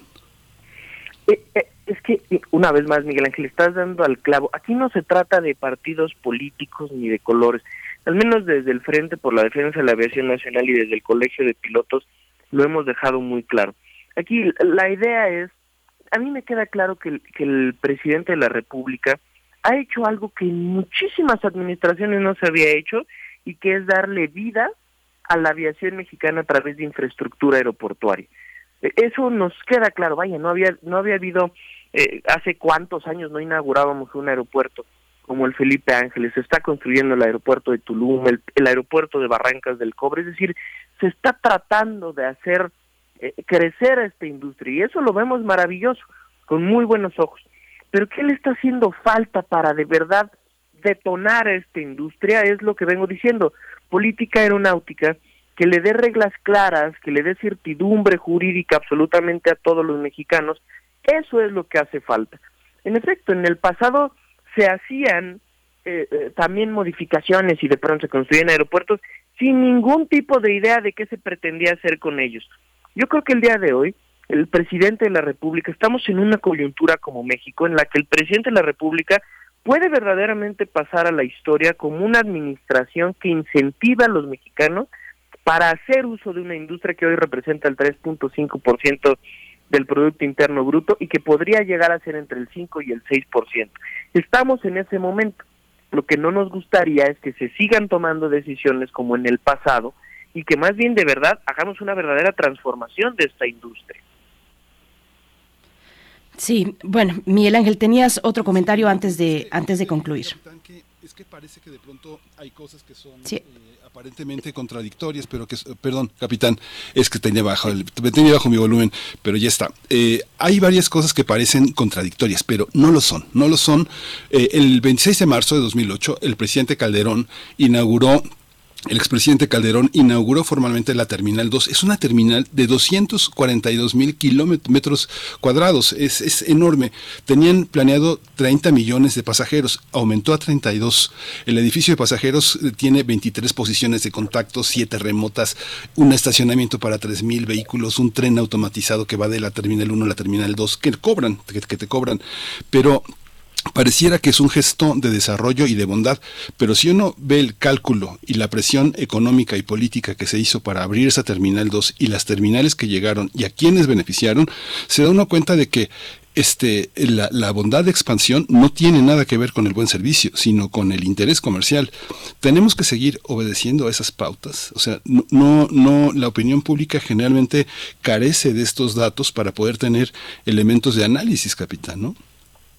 Definitivamente, Miguel Ángel. Y deja tú el, la opinión pública.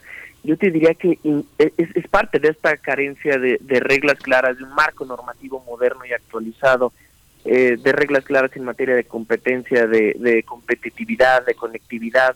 Y claro, al final de cuentas los mexicanos somos quienes pagamos eh, de, estos altos costos.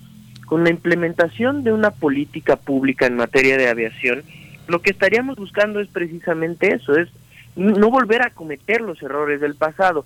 Y yo te diría algo un poquito, un poquito más allá, si hoy ya estamos degradados y si vemos que el Ejecutivo Federal está eh, enviando una propuesta de, modificación a la ley de aviación civil, ¿qué mejor momento? A ver, nadie se opone a una modificación del marco normativo. ¿Qué mejor momento para, insisto, de verdad sentarse autoridades y, e industria para buscar que todos tengan oportunidades de crecimiento y lo más importante, a mí me parece de verdad muy, muy importante el tema de proteger al consumidor con reglas claras precisamente para que no tengamos que estar pagando estos precios exorbitantes, para que no tengamos que estar atentos a ver cuándo me cambian las reglas del juego en la aviación mexicana. Eso es verdaderamente lo que necesitamos. Pues estaremos atentos, eh, capitán Ángel Domínguez, estaremos atentos a este plazo que ya corre, que ya está en marcha, atentos a ver cómo se da esta transición, estas modificaciones, cómo está también, cómo se va dando el canal de comunicación entre la industria y las autoridades. Y bueno, estaremos consultándole, si nos lo permite, más adelante, capitán. Muchas gracias. Muchísimas gracias a ambos, Berenice, Miguel Ángel. Qué, qué, qué, qué, divertido y qué interesante es platicar con ustedes cuando, cuando, cuando hay gente que conoce del tema. De verdad, yo se los agradezco. Estoy a sus órdenes las veces que sea porque esto es un tema muy apasionante. Muchísimas gracias, capitán. que tengan muy buen día. Pues vamos a escuchar ahora, eh, vamos a escuchar una cápsula que, prepara, que prepara eh, nuestra compañera, nuestra amiga, eh, la colaboradora Verónica Ortiz. Es un libro que ha editado el Fondo de, de, Cultura Económica, que es El Tulipán Negro, una, de la, una obra deliciosa de Alexandre Dumas.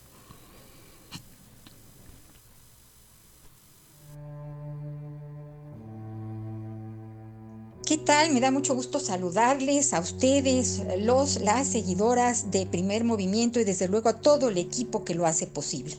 Al escritor Alexandre Dumas le debemos títulos como El Conde de Montecristo y Los Tres Mosqueteros.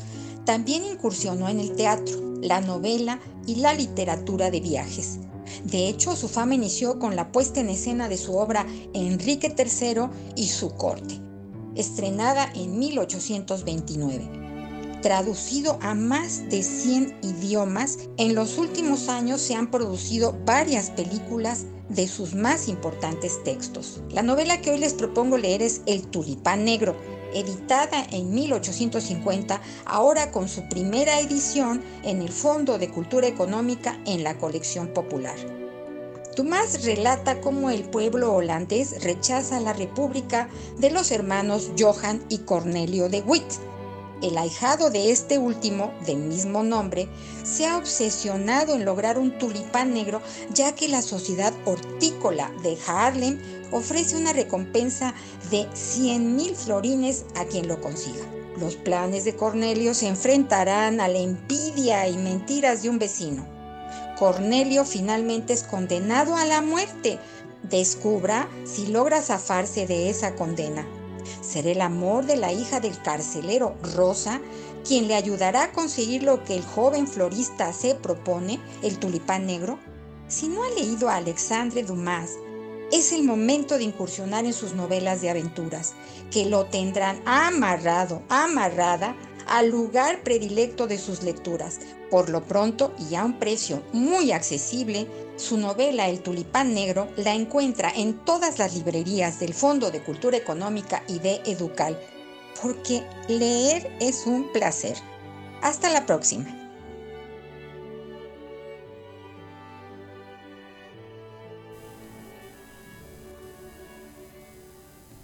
Muchas gracias, querida Vero Ortiz. Un saludo para ti y para todos los compañeros, compañeras del Fondo de Cultura Económica.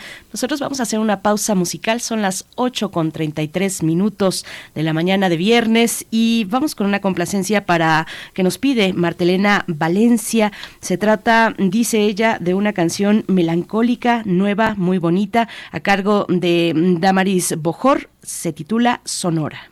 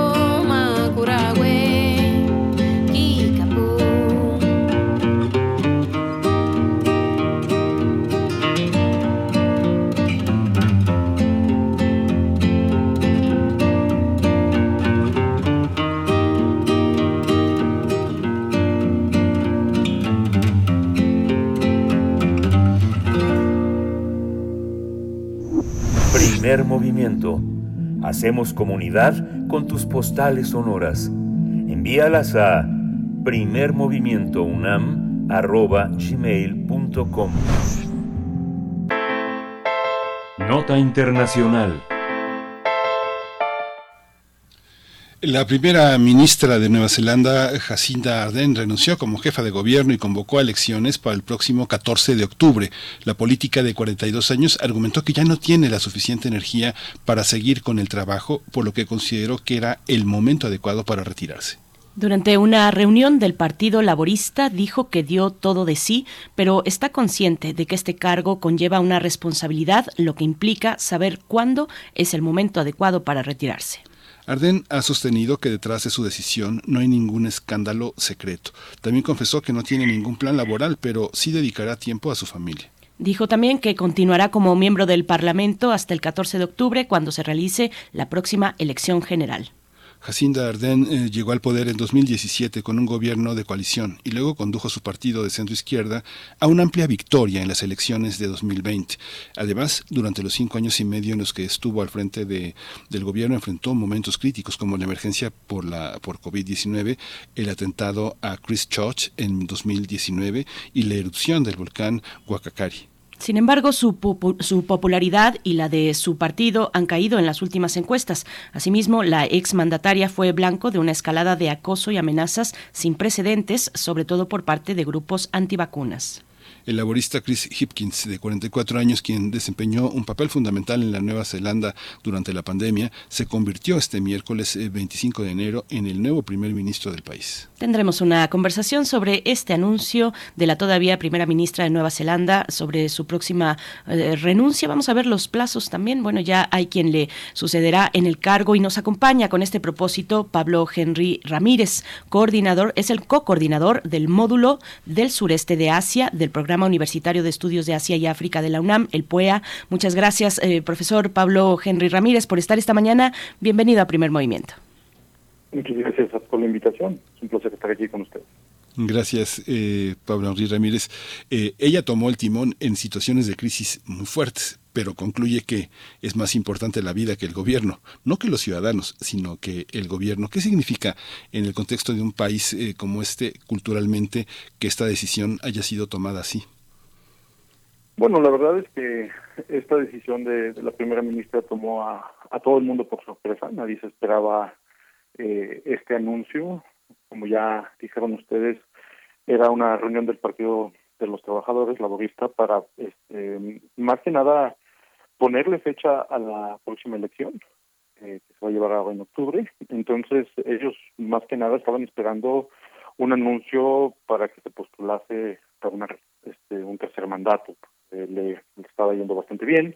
Es verdad que su eh, popularidad había bajado a causa de, eh, pues, cómo se llevó a cabo esto del, del movimiento antivacunas, pero también de, no lograr bajar los índices de pobreza como ella lo había eh, planeado, pero pues sí fue una, una sorpresa y yo creo que no solo para Nueva Zelanda, sino para el mundo entero. Nadie se esperaba a, que la primera ministra decidiera abandonar el puesto, sobre todo que pues es, es muy querida tanto nacional como fuera, ¿no?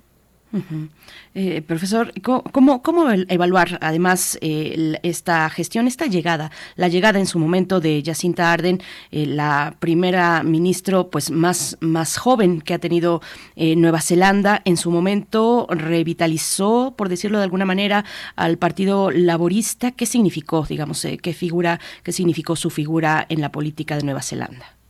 Bueno, fue, fue un parteaguas, eso es muy claro llegó, como ustedes ya lo dijeron, con 37 años, eh, en su momento la más joven, eh, solamente pues ahora la primera ministra de Finlandia eh, ha llegado al poder siendo todavía un poquito más joven, con 36 años, pero sí rompió muchísimos moldes, por lo mismo que decidió tener una familia mientras estaba en el cargo, tomó una baja de maternidad de algunos meses al año de llegar al poder cuando nació su hija, fue con su hija a, una sesión plenaria de las Naciones Unidas, algo que solo había hecho una primera ministra de Pakistán, si mal no recuerdo.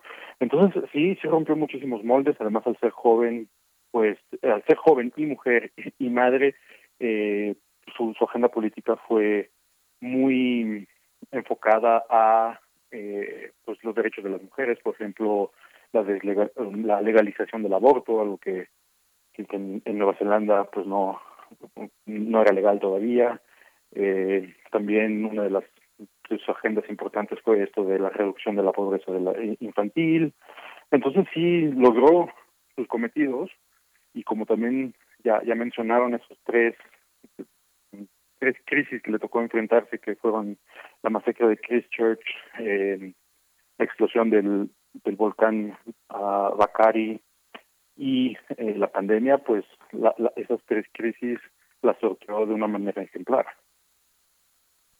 Recuerdo, recuerdo no, no, deja de ser interesante cómo Nueva Zelanda replica el modelo británico. Recuerdo este gran filósofo Robert Hughes en un libro estupendo que se llama El arte de la queja, burlarse un poco, reírse de cómo celebran los eh, el, Parlamento de Nueva Zelanda eh, la réplica de las ceremonias eh, de, las estirpes aristocráticas inglesas.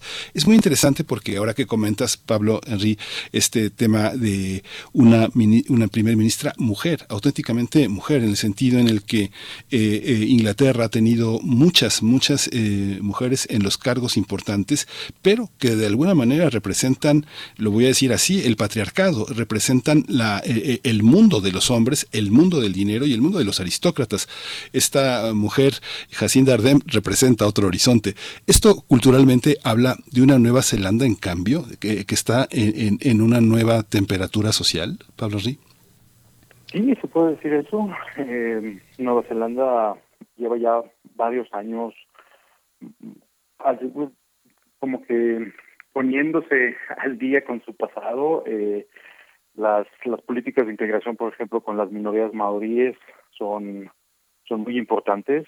Eh, la integración de, los maoríes en todo eh, el sistema político y social es, es importante. Eh, además, por ejemplo, ahí está el eh, el perfecto ejemplo de la ministra de Relaciones Exteriores, la ministra Majuta, que es de origen maorí y lleva, por ejemplo, tradicionalmente su, su tatuaje eh, en la cara y no por eso, o sea, eso era antes signo de discriminación y ahorita ya la gente, al contrario, están muy contentos de poder eh, resumir un poco de su pasado maorí, eh, se ha revitalizado eh, la enseñanza de la lengua maorí, eh, entre los niños y pues sí hay, hay, un cambio definitivamente. Eh, además se mantiene esa política de cambio con la designación de Chris Hipkins como primer ministro de, para reemplazar a Jacinta Arden. Así hay que hay que ver ahora qué es qué es lo que van a hacer en, en el próximo las próximas elecciones si lo a volver a ganar eh, va a ser un poquito más complicado ya que como se ha dicho pues sí la popularidad ha bajado eh, en el último año, a pesar de que hace dos años, en el 2020, cuando ganó la reelección, la ganó con la margen eh, de victoria más grande que se había visto en, en la historia moderna de Nueva Zelanda, ¿no? Eh, profesor, bueno, también preguntar, ya nos comentaba por el tema de antivacunas, de, la, de los grupos antivacunas que se han manifestado fuertemente en Nueva Zelanda, eh, preguntarle cómo, cómo evaluar en general la gestión de la pandemia de Jacinta Arden. Eh, pues, Nueva Zelanda, recordemos, pues tuvo una política de, de cierre, de, de, bloqueo, digamos, de cierre de sus fronteras, bueno, de sus fronteras marítimas, pues de los, de los más largos, de los más amplios que vimos durante los momentos más complicados de la pandemia. ¿Cuáles son los resultados y la gestión? ¿Cómo evaluarla, profesor? Bueno, creo que la gestión fue simplemente muy buena. Fue casi no les impactó a nivel de muertes y, enfermedad, pero por lo mismo, este Nueva Zelanda es un país pequeño, alejado un poco de todo. Eh, al ser una isla, los puntos de entrada son, son limitados y al cerrar el, el espacio aéreo, pues era casi imposible pasar esa burbuja hermética, ¿no? Eh, además, justamente tuvieron una política de burbujas en la que permitían que eh, las familias se relacionaran en pequeños grupos con otras personas en, en, la parte más alta de la pandemia. Entonces yo creo que fue una gestión muy buena, pero que era muy complicada de replicar en otras partes. Eh, Nueva Zelanda, al fin y al cabo, es un país de solo 5 millones de habitantes, eh, entonces era mucho más fácil llevar un control estricto en estas condiciones que en otros países. Sin embargo, sí, eh, fue fue un, un, cerraron las fronteras demasiado tiempo eh, para mucha gente, de, ahí las las protestas también, eh, puesto que creo que se abrieron apenas en las últimas restricciones fueron levantadas en septiembre del año pasado, entonces sí, sí fue algo muy largo pero que lo llevaban a cabo muy bien. Si tenemos en cuenta pues el número de infecciones y el número de muertes no eh, ya después eh, creo que el problema de los antivacunas pues tiene ya más que ver con eh, pues pensamientos personales de la gente en confiar o no en medicina moderna y pues ya ahí uno siempre puede politicarlo y no se sabe muy bien quién está detrás de del financiamiento. Sin embargo, es verdad que en Nueva Zelanda a lo mejor eh, el gobierno fue demasiado laxo con, con los antivacunas y los dejaron acampar a sus anchos en frente, en frente del Parlamento, lo cual llevó a después a este, movimientos muy violentos y que fueron transmitidos en televisión y esas son imágenes a los cuales los, los neozelandeses no están acostumbrados. Entonces sí dejó un impacto muy fuerte eh, dentro de la población.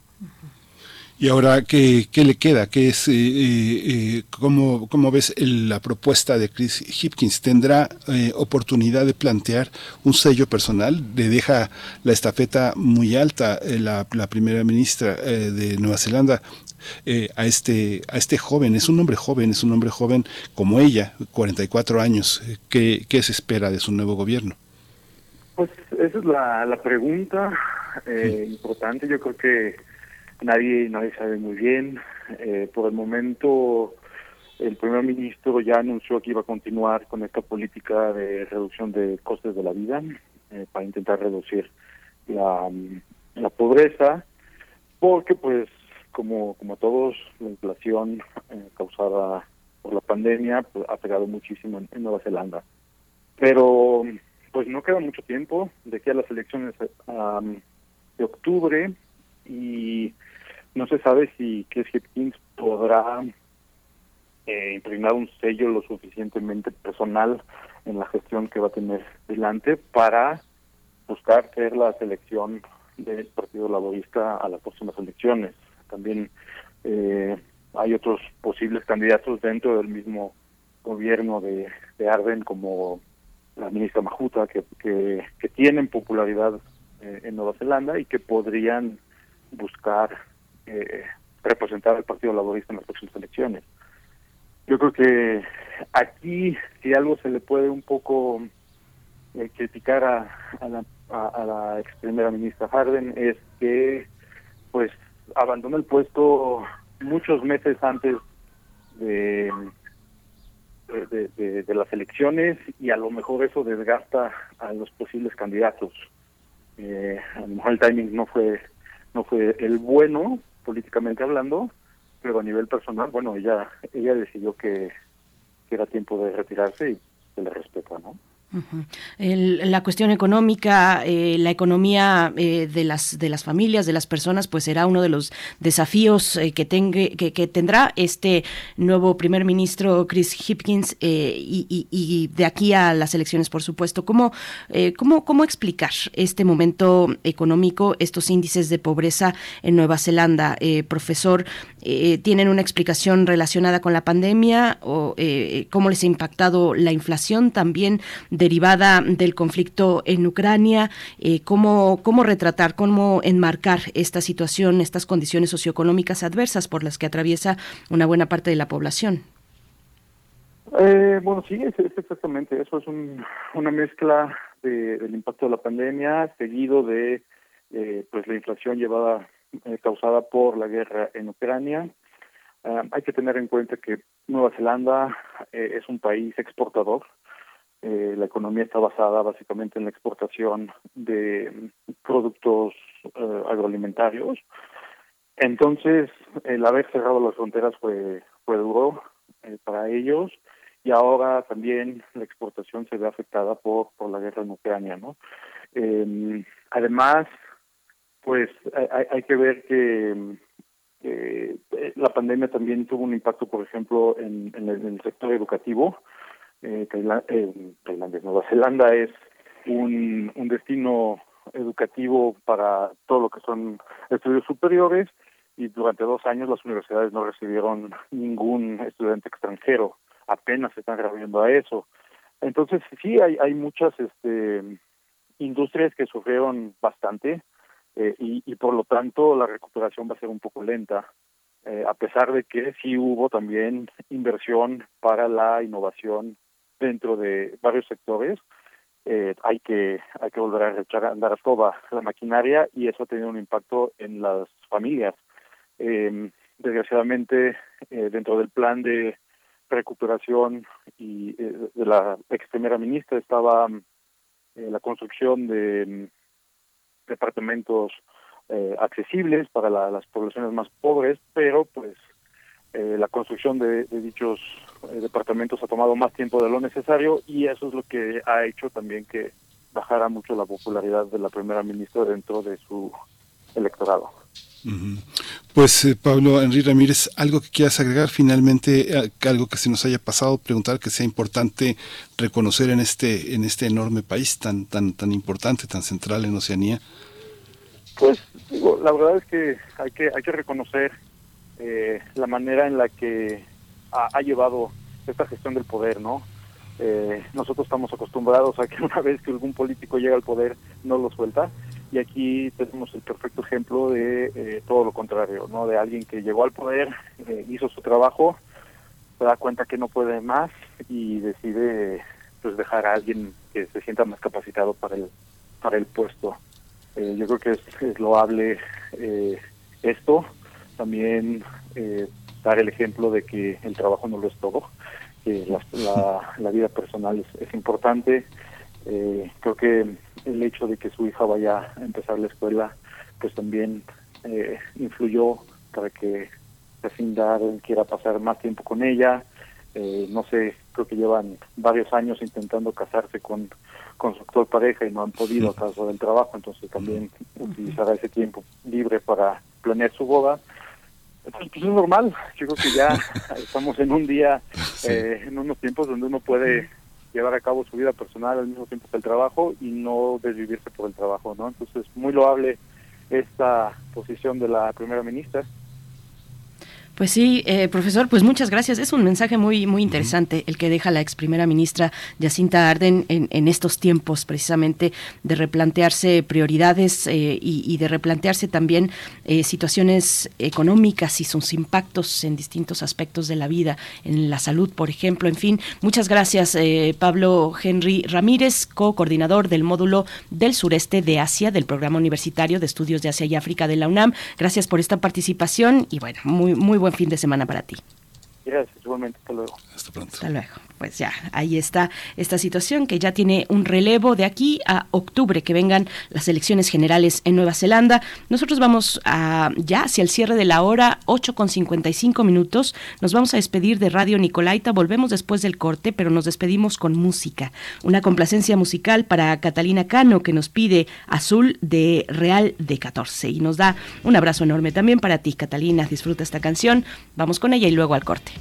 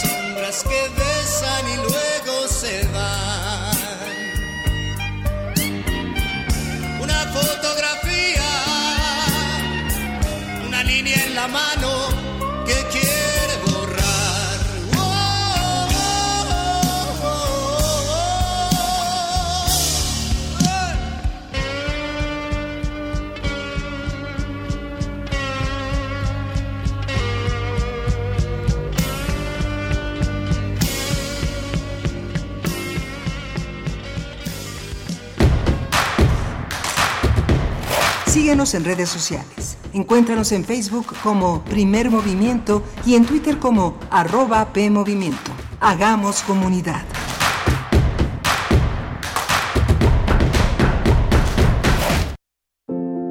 Ricardo Garibay, El oído privilegiado, 100 años de su nacimiento. La muerte no es una broma. Es el único padecimiento total al que tenemos que enfrentarnos. Es la nada. Todo puede suceder, menos dejar de ser. Si siente que va a morir, allí tiene una forma de sufrimiento sin remedio, sin consuelo posible. Le tengo miedo a la muerte si le tengo horror. No me cabe en la cabeza de que la vida siga con todo el mundo y su multiplicidad sin mí. No me cabe que haya vivido el mundo antes de mí sin mí. Esto, ¿cómo puede calificarse? Un psicoanalista que diría, no sé, tampoco me importa, no me cabe en la cabeza, punto. Ricardo Garibay, 96.1 FM. Radio UNAM. Experiencia sonora.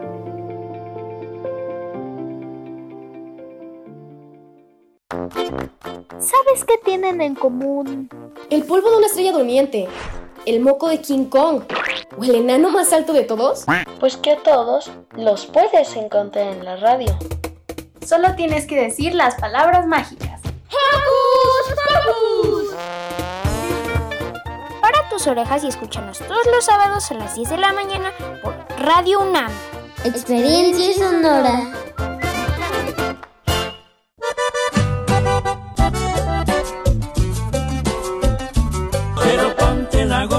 No te cae el sol.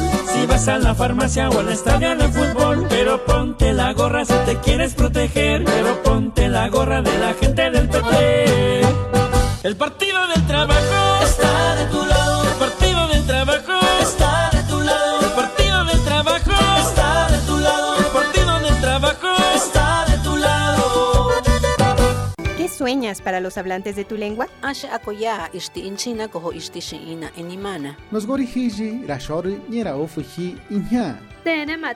oltik mash anikum el anir helanti letena. ¿Y tú qué estás haciendo en este Decenio Internacional de las Lenguas Indígenas? Apoy moita choque más tache matapocho. 21 de febrero, Día Internacional de la Lengua Materna. Visita www.inali.gov.mx. Instituto Nacional de Lenguas Indígenas, Secretaría de Cultura. Gobierno de México.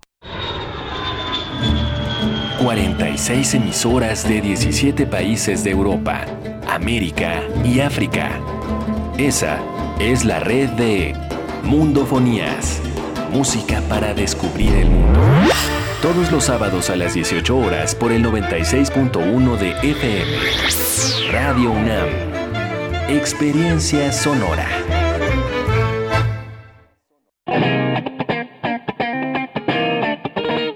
Este es el sitio donde se intersecta toda la música. Toda. Intersecciones. Encuentros de la fusión musical. Todos los viernes a las 21 horas por el 96.1 de FM. Radio UNAM. Experiencia sonora. La ciencia que somos. La ciencia que somos. Iberoamérica al aire. Descubre la ciencia que está presente en tu día a día a través de cápsulas, reportajes, entrevistas y reportes en vivo. Viernes de 10 a 11 horas por el 96.1 FM. La ciencia que somos. Iberoamérica al aire. una coproducción de Radio UNAM y las direcciones de divulgación de la ciencia y de las humanidades. Síguenos en redes sociales. Encuéntranos en Facebook como Primer Movimiento y en Twitter como arroba PMovimiento. Hagamos comunidad.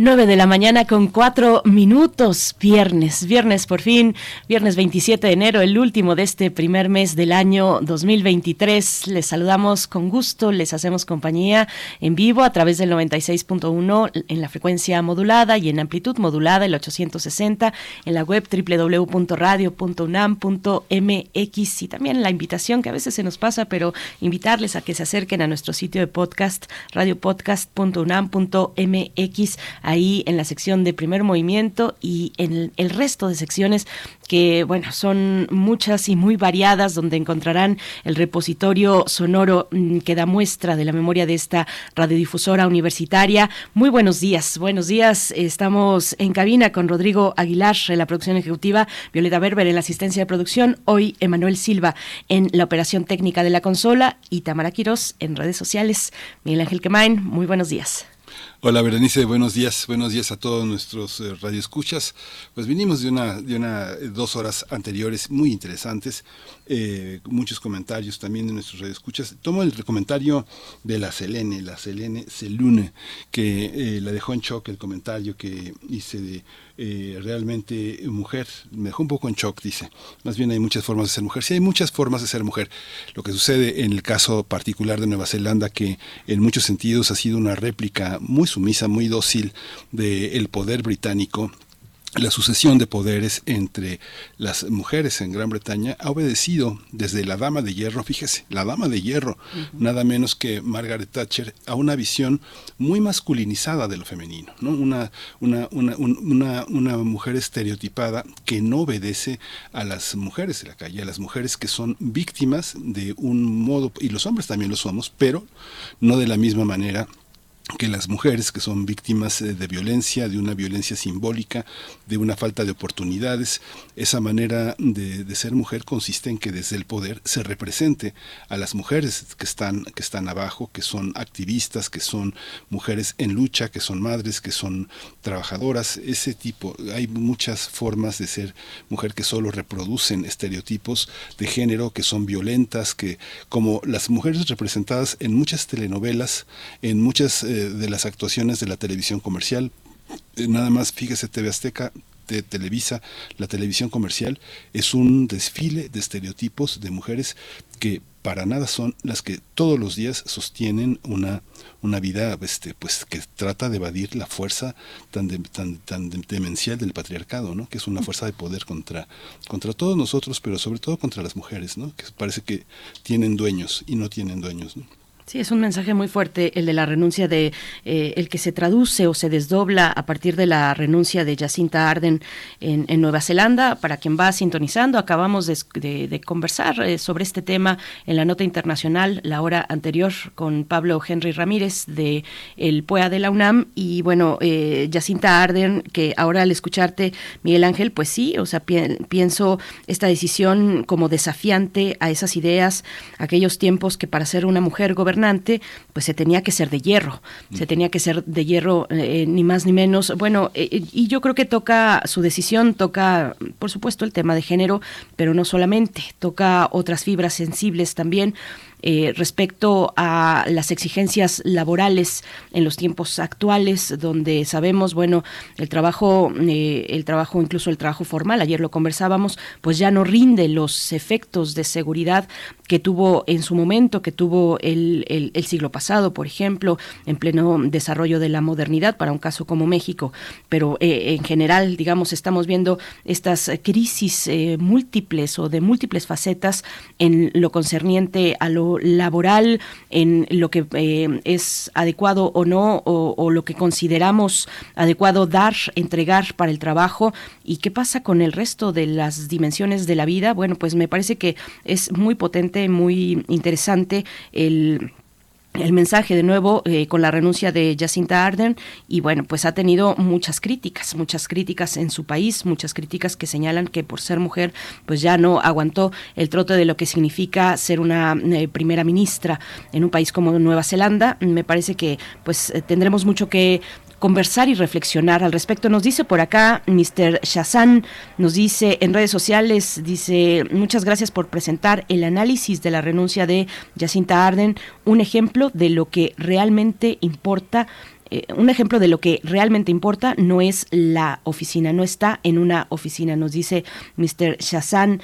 Eh, bueno, pues eh, comentarios al respecto. Y yo creo que mm, también con respecto a lo de Selene, Miguel Ángel, pues ahí tal vez la interpretación fue algún tipo de crítica hacia mm, las múltiples formas de ser mujer, entre ellas las mujeres trans, pero bueno, ya lo, lo, aclaras y lo, y lo comentamos y es importante desahogarlo también. Es que es muy importante también darnos cuenta en los medios de comunicación como... Tanto a las mujeres de la oposición como a las mujeres eh, del gobierno, del partido dominante del gobierno actual, eh, se les trata de minimizar por su apariencia física, por su peso, porque, porque se les eh, cataloga de manera indirecta, de manera eufemística, de feas. A las mujeres de la oposición, las mujeres que están eh, en contra del gobierno actual, de locas, este, se les caricaturiza, este, exagerando, eh, caricaturizando sus atributos. Es una cosa fuerte, es una cosa, no lo hacen lo mismo, no hacen lo mismo con los hombres, ¿eh? O sea, es algo que sí vale la pena señalar sin, sin, sin apropiarse de una ideología de un, de un marco teórico como el feminismo, uno lo ve, lo observa como ciudadano común, este, cómo son atacadas por, por apariencias físicas, por su vida personal. Es algo terrible que tenemos que tratar de, de, de evitar. ¿no? Sí, ¿no? Cuando, cuando hemos visto reiteradas críticas, hay casos específicos, pero reiteradas críticas a los funcionarios varones con respecto a su aspecto físico, a cómo se visten, a cuál es su eh, el, ámbito íntimo de su vida, de sus parejas, de sus familias, salvo que éstas tengan un impacto en, en su desempeño como funcionarios públicos. Pero bueno, no, no es algo común y sí lo vemos reiteradamente en el caso de las mujeres. Bueno, esa es mi opinión y también por lo que escucho es la tuya Coméntenos ustedes, arroba P Movimiento en Twitter, Primer Movimiento UNAM en Facebook, en otros temas. Martelena Valencia dice muchas gracias por la complacencia. Eh, también nos dice por acá, ay, se me está perdiendo Catalina Cano, igualmente dice, me hicieron muy feliz, los amo, no solo por la música, sino por todo lo que aprendo día a día. Gracias Catalina por participar con tus comentarios, con tus complacencias y nosotros vamos eh, por delante con la poesía necesaria contigo, Miguel Ángel Y en la mesa del día un poquito de música, música flamenca con Gabriel Elizondo, música flamenca como música de concierto, una de las dimensiones de la música flamenca, eh, además la de, por supuesto, la del canto y la del baile, está la del concierto. Eh, vamos a conversar con Gabriel Elizondo, guitarrista y compositor de flamenco, para la mesa de esta mañana, Miguel Ángel. Sí, muy interesante la trayectoria de Gabriel Elizondo, es un gran guitarrista es un hombre que ha estado en los escenarios más interesantes para el flamenco, pero también para esta, para esta gran música que viene de la tradición cubana. Estuvo este, hace algunos años en, en este encuentro a propósito de homenaje de Leo Broyer o Brower, este gran músico cubano. Eh, es, eh, hemos visto cómo se ejecuta la guitarra flamenca, la guitarra por los cubanos, por la, por la gente de Cabo Verde, cuando uno ve el guitarrista, no recuerdo cómo se llama, pero es un prodigio, el guitarrista de Cesaria Évora, que es eh, algo extraordinario. Y la guitarra en México pues tiene una gran tradición, nada menos que Ponce está detrás de, todo esto, pero también eh, aire de muchas partes, ¿no? Así es, vamos a tener esa oportunidad en la mesa del día. Un último comentario, igualmente de Mr. Shazan, que en redes sociales eh, nos comparte un tuit de Natalia Tamayo, donde eh, ahí mismo se recupera la reflexión de la alcaldesa de Barcelona acerca de las motivaciones que llevarían a Jacinta Arden, en primera ministra de Nueva Zelanda, a renunciar a su cargo. Eh, dice, dice esta reflexión de la alcaldesa de Barcelona, dice, siento, em, dice Jacinta Arden ha anunciado esta semana que dejará de ser primera ministra porque no tiene suficiente suficiente energía y yo no puedo evitar sentir rabia, no hacia ella, por supuesto. Si ella necesita retirarse, es la mejor decisión. Siento rabia porque esta mujer que ha demostrado ser una dirigente eh, excepcional, no ha perdido la energía por un fenómeno meteorológico. Todas sabemos que, igual que otras mujeres que excepcionalmente llegamos a un lugar de poder muy visible, ha sufrido una campaña constante de insultos, cuestionamientos por ser mujer, amenazas y acoso a su vida privada. Bueno, y comenta y continúa diciendo, un político que sale de fiesta, baila y se divierte es un, un tipo simpático, un tío normal, un político muy humano que mola. Una política que se divierte y tiene una vida privada fuera de los cánones de una sociedad machista es, en el mejor de los casos, una frívola que da una mala imagen impropia de su cargo y, tiene que dar explicaciones constantemente. Bueno, eso es eh, parte de lo que nos comparte por acá eh, Mr. Mr. Shazan, es la reflexión que eh, recientemente ha compartido la alcaldesa de Barcelona, Miguel Ángel. Sí, pues muy interesante. Pues vamos a la poesía, si no tienes algún, otra, algún otro comentario. Vamos con ello. Vamos. Es hora de poesía necesaria. Fina García Marrús cumple 100 años. El año pasado eh, falleció a los 99 años. Este año se va a cumplir un año de su muerte a mediados de este año. Formó parte del grupo Orígenes. Es una de las grandes poetas eh, latinoamericanas en nuestra lengua. Voy a leer eh, Los extraños retratos y lo vamos a acompañar con la guitarra de Gabriel Elizondo, con una solea que se llama La Virgen del Cobre. Ahora que estamos solos, infancia mía, hablemos. Olvidando un momento los extraños retratos que nos hicieron. Hablemos de lo que tú y yo, por no tener ya nada, sabemos. Que esta solitaria noche mía no ha tenido la gracia del comienzo y entré en la danza oscura de mi estirpe como un joven tristísimo en un lienzo. Mi imagen sucesiva no me habita sino como un oscuro remordimiento, sin poder distinguir siquiera qué de mi pan o de mi vino invento en el oscuro cuarto en que levanto la mano con un gesto polvoriento, donde no puedo entrar, allí me miras con tu traje y tu terco fundamento. Y no sé si me llamas o qué quieres en este mutuo extraño desencuentro. Y a veces me parece que me pides para que yo te saque del silencio, me buscas en los árboles de oro y en el perdido parque del recuerdo, y a veces me parece que te busco a tu tranquila fuerza y a tu sombrero, para que tú me enseñes el camino de mi perdido nombre verdadero, de tu estrella distante, aparecida. No quiero más la luz tan triste, sino el cuerpo. Ahonda en mí, encuéntrame, y que tu pan sea el día nuestro.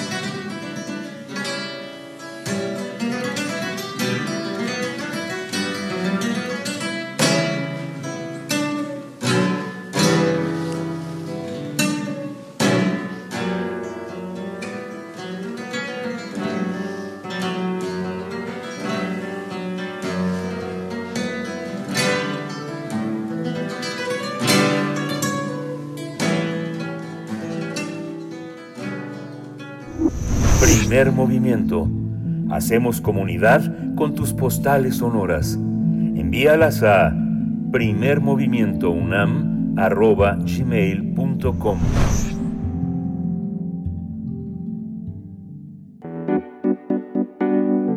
La mesa del día. Gabriel Elizondo es compositor y guitarrista flamenco de origen mexicano con más de 20 años de trayectoria. Además de que ha publicado cinco discos, imparte clases en la Facultad de Música de la UNAM. Como guitarrista, el músico se ha desenvuelto en las tres facetas de la guitarra flamenca. Esto implica el acompañamiento al canto, baile y concertismo, especializándose en el área de concierto. Su música se ha escuchado en México y en otros países en diversas salas de concierto. Ha trabajado como concertista externo en la Coordinación Nacional de Música y Ópera de Limba. La obra de Gabriel Elizondo también se puede disfrutar en la Radio Cultural de México. Además, ah, se ha usado en producciones de televisión de Amazon España o en producciones cinematográficas de corte artístico. En el extranjero también destaca su participación en el prestigioso Festival de Música de Cámara Leo Brouwer en La, en La Habana, en Cuba. Desde los 15 años inició su carrera en La Paz, en Baja California Sur. Posteriormente viajó a la Ciudad de México, donde cumplió su primera etapa como guitarrista y compositor para compañías de baile, colaboró en diversos proyectos. En 2010 inició su etapa como solista donde promovió la música flamenca así como la música de concierto. En 2013 publicó su primer disco y se convirtió en el primer guitarrista flamenco en ser concertista colaborador de la Coordinación Nacional de Música y Ópera de Bellas Artes pues vamos a conversar con él sobre su música flamenca como música de concierto.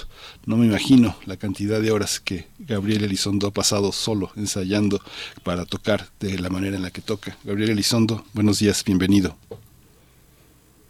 Berenice Miguel Ángel, buenos días al, auditorio, muchas gracias por, por recibirme en, en primer movimiento. Gracias, bienvenido Gabriel Elizondo. Un placer eh, tenerte con nosotros esta mañana. Y bueno, para conversar sobre la música flamenca como música de concierto, eh, ¿qué, ¿qué, distingue al, al flamenco que se despliega ahí en ese escenario, en el escenario de la música de concierto, ¿qué lo distingue de, de aquel flamenco? Si es que tenemos que hacer una distinción, ¿o cómo lo, lo consideras tú? De aquel flamenco pues tradicional, o no sé si decirle tradicional, sino por lo menos aquel que emplea eh, tradicionalmente otros escenarios distintos a la sala de concierto, Gabriel. Sí, lo que pasa es que el, el flamenco es una es una expresión cultural que, que, que se manifiesta en, en, tres aspectos diferentes, ¿no? El, el, cante y el baile son la forma original del flamenco, es el, origen de todo, ¿no? Y la guitarra eh, entra en el flamenco como, en un principio, como un mero acompañamiento, ¿no? Y eh, fue evolucionando eh, porque tiene un lenguaje rítmico armónico, tiene un, tiene un, tiene un sistema armónico diferente al, al occidental, pero sumamente funcional. Entonces, casi casi que sin proponérselo, eh, se fue generando una guitarra solista, que normalmente intervenía primero como haciendo un, un, solo sencillo entre entre entre pasaje entre mientras los bailadores se cambian de vestuario y cositas así no pero esto fue creciendo y creciendo y hay eh, grandes eh, referentes de la, de la guitarra flamenca como, como Sabicas y posteriormente, pues bueno, todo el mundo conocemos el caso de Paco de Lucía, que como este sistema era una especie de, ¿cómo le podemos llamar? Como, como, como, un, como un germen musical esperando a ser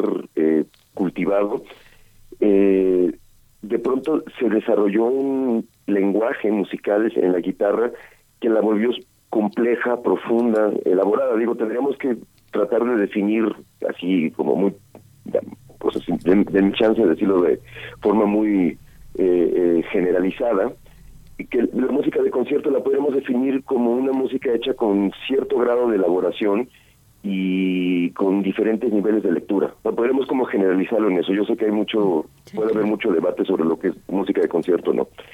Pero el, el caso es que el flamenco desarrolló un lenguaje elaborado con diferentes niveles de lectura sin dejar de ser flamenco, o sea, cumpliendo con todos los cánones de, de, lo que se entiende por flamenco, y además instrumental, ¿no? O sea, ese, creo que es otra parte eh, eh, importante, ¿no? La, la, capacidad de expresarse de manera instrumental, ya sin un elemento visual, que sería la danza, o eh, el elemento lírico, que sería la, la, la, la, expresión lírica de los cantes, ¿no?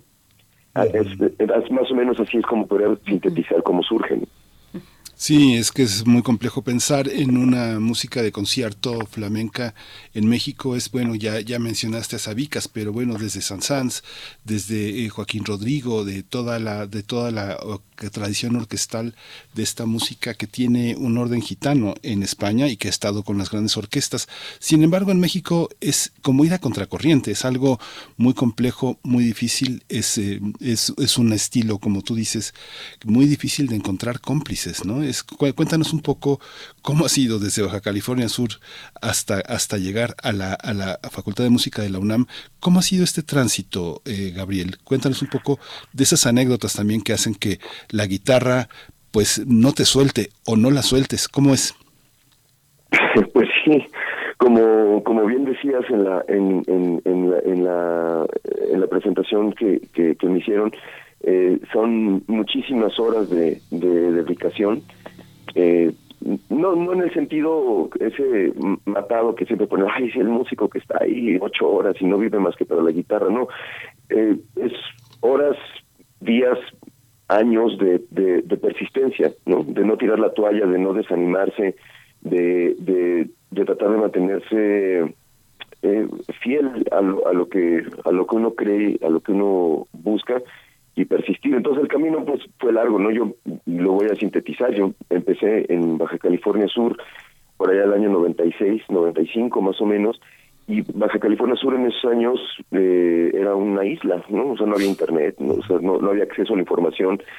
Eh, tuve tuve un, un, primer profesor que era un alumno también, él a su vez, de, estudiar aquí en México, profesores del Instituto Mexicano de Flamencología, y llevaba, se llevaba los conocimientos para allá y hacíamos lo que podíamos. Ya cuando se fue él, eh, pues literalmente yo aprendía de cualquier turista que supiera flamenco que pasara por allá, de ahí sacaba algo de información. Eh, después eh, decidí regresar a la Ciudad de México. Yo nací en la Ciudad de México, pero crecí en Baja California Sur. Entonces decidí regresar a la Ciudad de México en el año 2002 y eh, ahí conocí a, a, mi maestro, este Rubén Díaz, que él fue eh, tuvo la oportunidad de estar cerca y estudiar directamente con Paco de Lucía.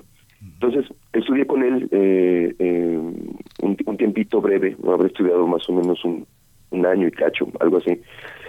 Y, y él me abrió, eh, siempre me referiré a él como mi maestro, no tanto por lo que me enseñó en los guitarrísticos, sino porque sembró en mí eh, ciertas ideas de que el, flamenco tiene su tiene su propio sistema y tiene su propia mentalidad musical. Y a partir de eso yo continué un proceso autodidacta, ¿no? Eh, justamente decía hace poco que, pues como yo crecí, en, digamos, en una isla desértica, vamos a llamarla así, que, estaba prácticamente aislada del, del resto del país, pues adquieres como cualidades como de planta del desierto. Cualquier cosita que te cae la absorbe, cualquier cosita que te cae la absorbes y la conviertes en nutrientes, ¿no? Entonces, tengo esa vena autodidacta. Entonces, por mi cuenta, estudiando, estudiando, empecé a trabajar eh, con los bailadores, empecé a trabajar eh, eh, con los cantadores y aprendí mucho de ellos, aprendí mucho de los códigos que a mí me faltaban. Yo tenía una, una forma, una, había aprendido una forma hasta cierto punto inacabada de flamenco. Entonces, aprendí muchísimo de acompañar baile, ¿no? Y acompañar cante. Y después llegó el momento de dejar, eh, no, atrás, sino hacerme a un ladito para seguir una línea paralela. Y me di cuenta de que yo quería, eh, a mí lo que me gusta es componer, es, es, es, mi, mi, mi pasión. Y digamos, tengo tengo imaginación, vamos a llamarla así. Entonces, tenía las condiciones, pero con lo que me topé es que en México, si tú dices flamenco, todo el mundo piensa en el baile. ¿no? Entonces yo ah, llegaba con alguna propuesta de concierto, es que hago flamenco de concierto, ah, muy bien, qué padre, ¿quién va a bailar? no, no, es que no hay baile, no, ¿cómo? Este, oye, pero es que aquí no tenemos tablado para el zapateo, no, no, no se necesita, solo necesito una silla, no, no, pero el baile. Entonces, ha sido una labor más o menos desde el 2010 a la fecha incesante, constante de eh, convencer eh, mediante mediante la experiencia al tanto al público como como como a los responsables de la programación que se que, que, puedes programar flamenco en un ciclo de guitarra clásica en un ciclo de música de cámara. Uno de las cosas que me enorgullecen fue haber estado eh, haber sido programado en la sala Ponce de, del Palacio de Bellas Artes en el ciclo de música de cámara de Limba en 2018, tocando flamenco, una de estas obras que tengo para guitarra y, violonchelo. Entonces, eh, digamos, el resto de la programación era, no sé, este, eh, eh Giuliani, Bach, ¿no? Eh, entonces, ha sido un, ha sido un camino de mucha persistencia, más que, más, más que nada y que ha implicado ciertos sacrificios, ¿no? Me vi, me vi en la necesidad de, de, de, hacerme un lado del acompañamiento al baile para... Me di cuenta que tenía que ser un poco radical porque cada vez que yo llego a invitar a alguien a bailar en algún concierto, es casi como borrar lo, que había hecho, ¿no? Como que es, ay, que vuelva a bailar, que vuelva a bailar, sí, sí, ya no, que no toque guitarrista, que vuelva a bailar la bailadora, ¿no?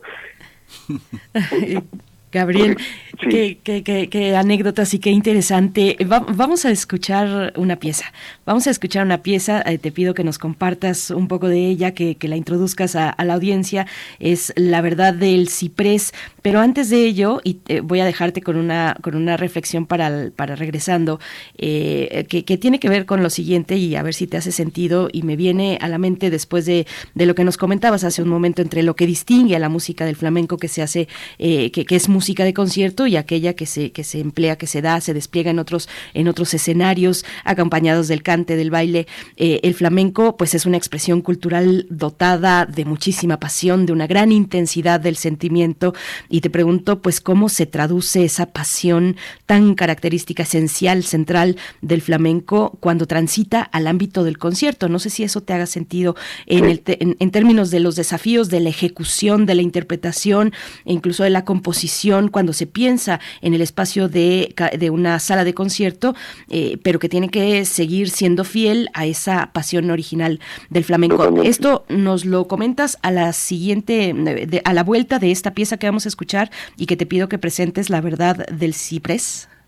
Claro, sí, la, verdad del ciprés es el, el primer movimiento de, de, la obra contenida en mi cuarto disco que se titula entre Manos, el, Entre Manos se presentó en el, en el 2021.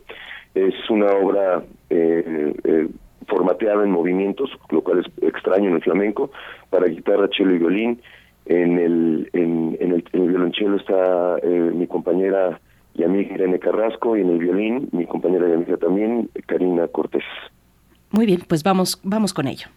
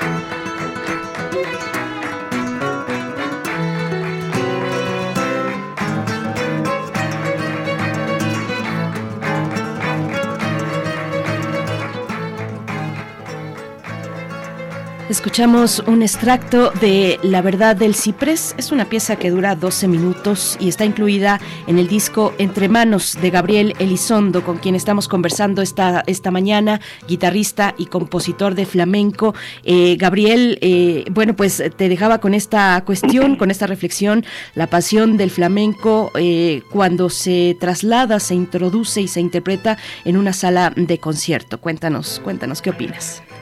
Sí, eh, el, el, flamenco, es una música sumamente humanista y, y, en el sentido de que proviene de los de las emociones más básicas y comunes a cualquier ser humano sobre la faz de la tierra, ¿no? Se nutre de se nutre de la de, la alegría, de la rabia, de, de la de la frustración, de, de la soledad y, y lo transmite de una forma muy directa a través del cante, ¿no? El, cante tiene una expresión eh, interpretativa donde donde gritar es, es, parte de la estética, ¿sí?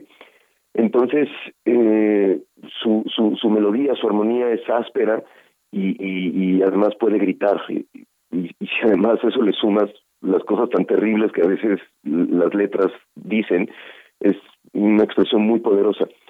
Entonces la guitarra, la guitarra tiene que tratar de, de sublimar eso y convertirlo en un discurso instrumental. Entonces eh, luego digo en broma que, que la guitarra flamenca es luego tan tan tan tan virtuosa y abigarrada de notas porque necesitamos decenas de miles de notas para lograr lo que un cantador consigue con un solo grito, ¿no?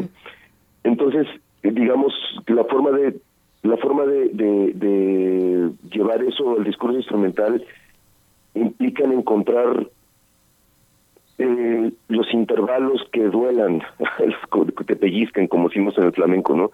Encontrar el, intervalo, eh, el, la articulación, el ataque que, que, que, que, pellizca el alma, ¿no? Entonces, mm, yo soy de esos compositores que tengo la idea de que si, si a mí me conmueve, si a mí me si a mí me pellizca, eh, al público le va le va a conmover porque tengo tengo tengo esta postura ante la música, ¿no? Que eh, el, público empatiza con el músico que está viviendo lo que está tocando. Entonces yo tengo que vivirlo primero. Entonces cuando compongo busco que me, me conmueva, que me que me que me toque. Y como soy un aficionado casi casi fanático al flamenco, o sea, lo que más consumo musicalmente es flamenco. Entonces me dicen que por qué oigo otras cosas. Le sí, sí, que oigo otras cosas, pero el flamenco lo oigo como una especie de, disciplina. Lo, lo, porque necesito nutrirme de, de esas formas para poderlas eh, traducir en el lenguaje instrumental. Esta, esta visión, ¿cómo, ¿cómo separarse de una, de una tradición que es tan española? Uno encuentra toda la pulsación de la guitarra desde Rumanía hasta Algeciras. Sin embargo, hay una hay un gesto particularmente flamenco que viene, pues no sé, de Fosforito, de Camarón de la Isla, de Juan el Lebriajano, de Matilde Cola, de Farruco, de toda esta gente que son como el lugar común del flamenco. Sin embargo, ya en finales de los 60, de los 70, Paco de Lucía irrumpe con un gesto de perfección, ¿no? Porque sus hermanos Ramón, por ejemplo, era un guitarrista importante, pero el padre lo metió a un cuarto a Paco a ser perfecto, ¿no? A que no sonara, a que no sonara esa imperfección de del arrastre, del, de, la, de, la, de la cosa sorda que también tienen muchos aficionados al flamenco que aprenden en la calle. ¿Cómo entender esa parte? ¿Cómo te despegas, Gabriel, de esa de esa cuestión que está tan instalada, y que es casi turística de la guitarra, para entrar en una facultad como la de música donde eres profesor, para tener una visión más, en una tradición más amplia. ¿Cómo, cómo, cómo es ese parto como guitarrista? Eh, yo creo que yo creo que podría decir que eso ocurrió eh, cuando cuando cuando empecé a sentir que el, o sea, el, trabajo cuando, cuando, cuando acompañas baile, ¿no? Este, que es como el trabajo más, más común, desgraciadamente está lleno de, de bomberazos, vamos a llamarle, ¿no? el, el, el, el de músico para, para, para los trabajos que salen de un momento para otro, ¿no? Y entonces de pronto las cosas te, empiezas a acostumbrar a resolver eh, con recursos mínimos, con dedicación mínima, y en algún momento yo llegué a pensar, oye, no solamente estoy estancado, estoy empezando a tocar peor, ¿no? Y entonces ahí me di cuenta que yo amo demasiado esta música como para conformarme con, con, con dejarla ser en su mínima expresión, sin ensayos, sin detalles, sin... Entonces, lo primero que ocurrió fue, decidí, me quedé con tres, dos o tres proyectos nada más que implicaran baile, los cuales me permitieran eh, trabajar a detalle, ¿no? Por ejemplo, lo que estábamos oyendo, el, la verdad del ciprés, eh, que es el primer movimiento de entre manos, es originalmente fue música para una coreografía de, la bailadora Casilla Madrazo. Después, cuando ella ya dejó de bailar esa obra, yo la rescaté para convertirla en una obra de concierto, pero me refiero, empecé a tratar de trabajar con gente que me permitiera ir a fondo, desarrollar, hacer crecer esta música lo más que se pudiera. Entonces, eh, es, pues eso fue como un proceso de búsqueda que me llevó a, a aprender muchas cosas. Simplemente aprender a escribir. Los, los, flamencos somos analfabetos por excelencia, ¿no? Somos analfabetos funcionales, como, como, como luego nos, nos, nos dicen por ahí. Eh, y hasta la fecha soy muy orgulloso, soy un analfabeto funcional que aprendí a traducir esta música a las partituras, ¿no? Que, que, eso fue una herramienta que abrió hasta cierto punto la, la, las puertas de la Facultad de Música, pero no quisiera dejar las cosas en que es el tema de la lectoescritura musical lo que lo que abre las puertas de, de, un lugar como la FAM.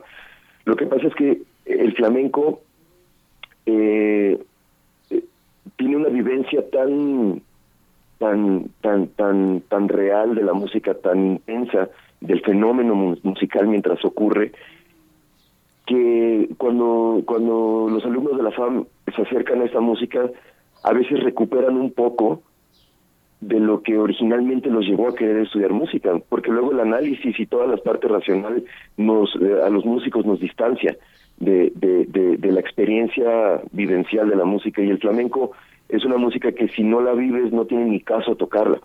Entonces es una especie de terapia para ellos muchas veces, ¿no? a, grandes rasgos, eso, eso sería un poco lo que ha pasado. Gabriel Elizondo, bueno, qué, qué interesante escucharte. Y yo, yo quiero preguntarte cómo, cómo ves la escena nueva en el flamenco, eh, jóvenes intérpretes, jóvenes ejecutantes, eh, perdón, por aquí algo se cayó estrepitosamente, pero eh, bailadoras, eh, pienso, por ejemplo, en el caso, naturalmente en España, en intérpretes como Ángeles Toledano, por ejemplo, cantadora con María Marín, guitarrista, y también voy a poner otro elemento, además de esa escena nueva que, que se va consolidando, voy a hacer levantar la ceja a varios por acá. Eh, ¿Cómo ves a artistas pues que han puesto en la escena de la música de la música comercial al flamenco, eh, Rosalía, por supuesto, ¿no? A reserva de que se piense que, que ese artista no hace flamenco, o al menos que no actualmente, tal vez en sus orígenes, además de todo lo que se le señala de, de hacer un negocio con una tradición cultural como el flamenco. Sí, primero voy a voy a voy a empezar por lo por lo por, lo importante que es los flamencos.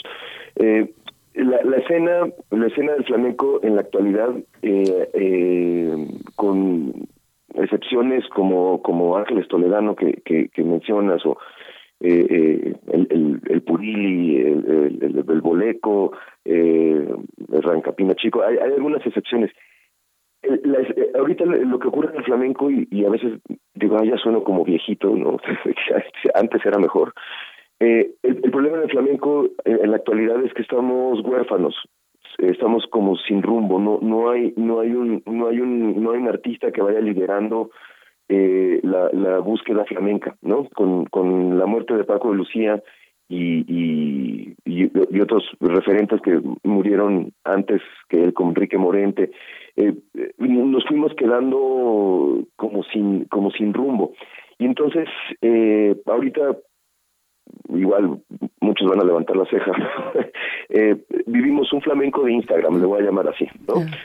Un, un, flamenco que cultiva un, un, minuto, minuto veinte de, de, mucha intensidad, pero no veo, no veo, no veo mucha mucha capacidad para, para profundizar.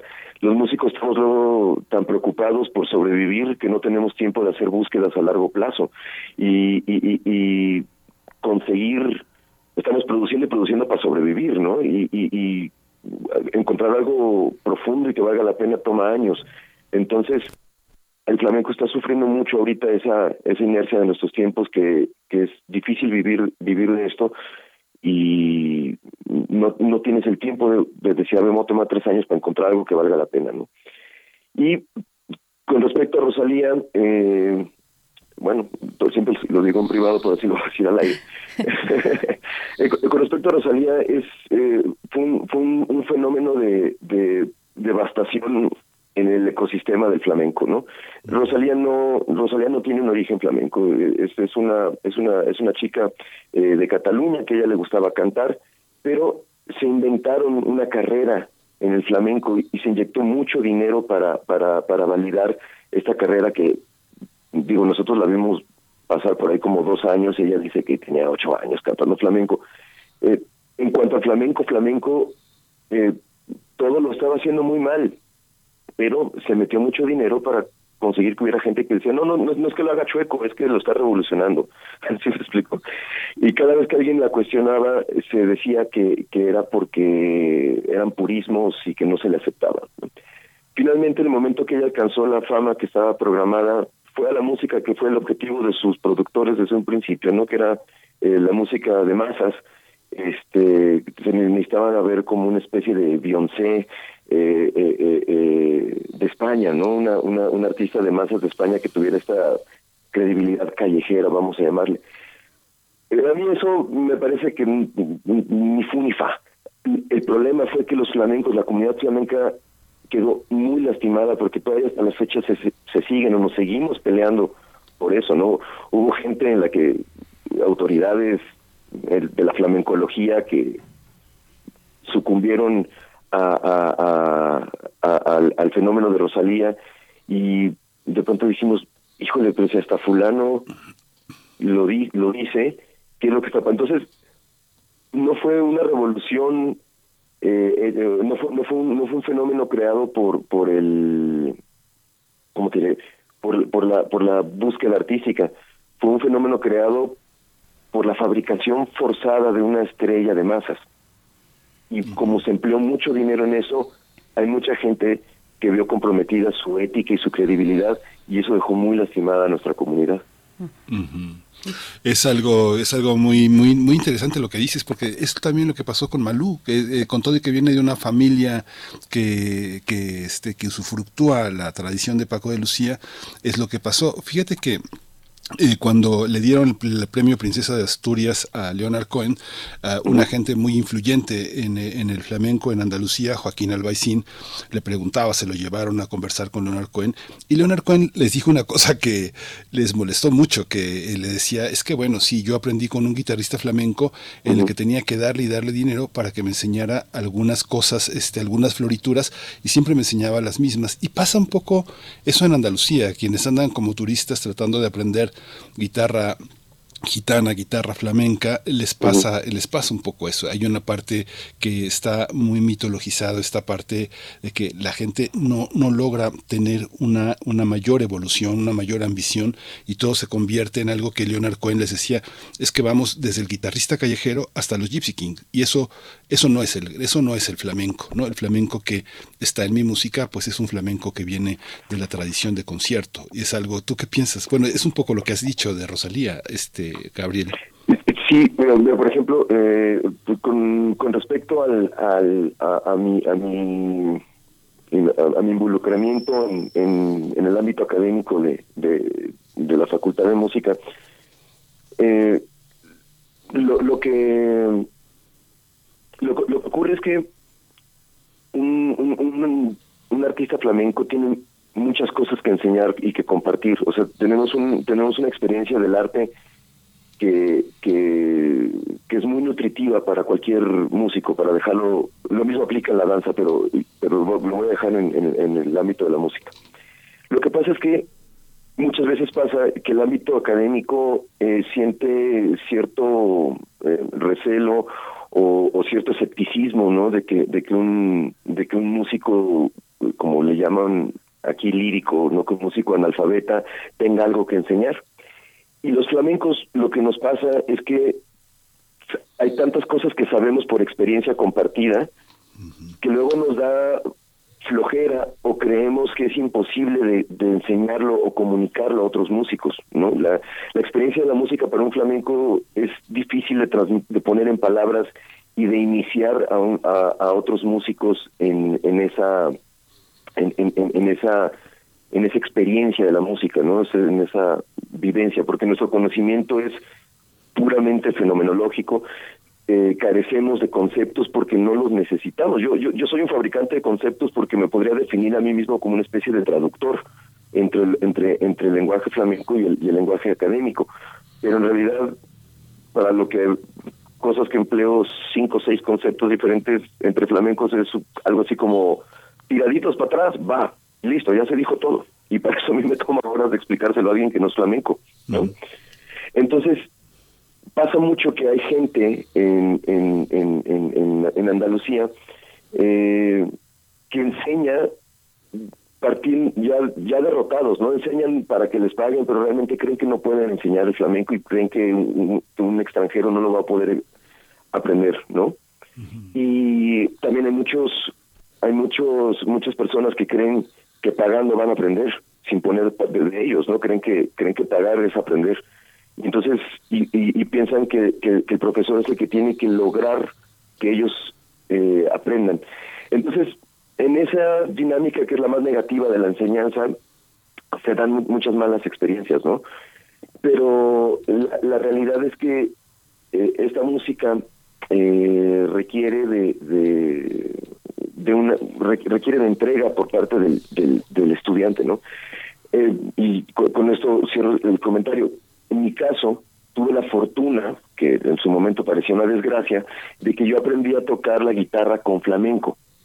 O sea, yo nunca toqué otra música. Y eso hace mucha diferencia porque la, música flamenca es mi lenguaje primario. Ah, normalmente cuando la gente llega a estudiar flamenco, pues vienen de la guitarra clásica, o vienen del jazz, o vienen del rock.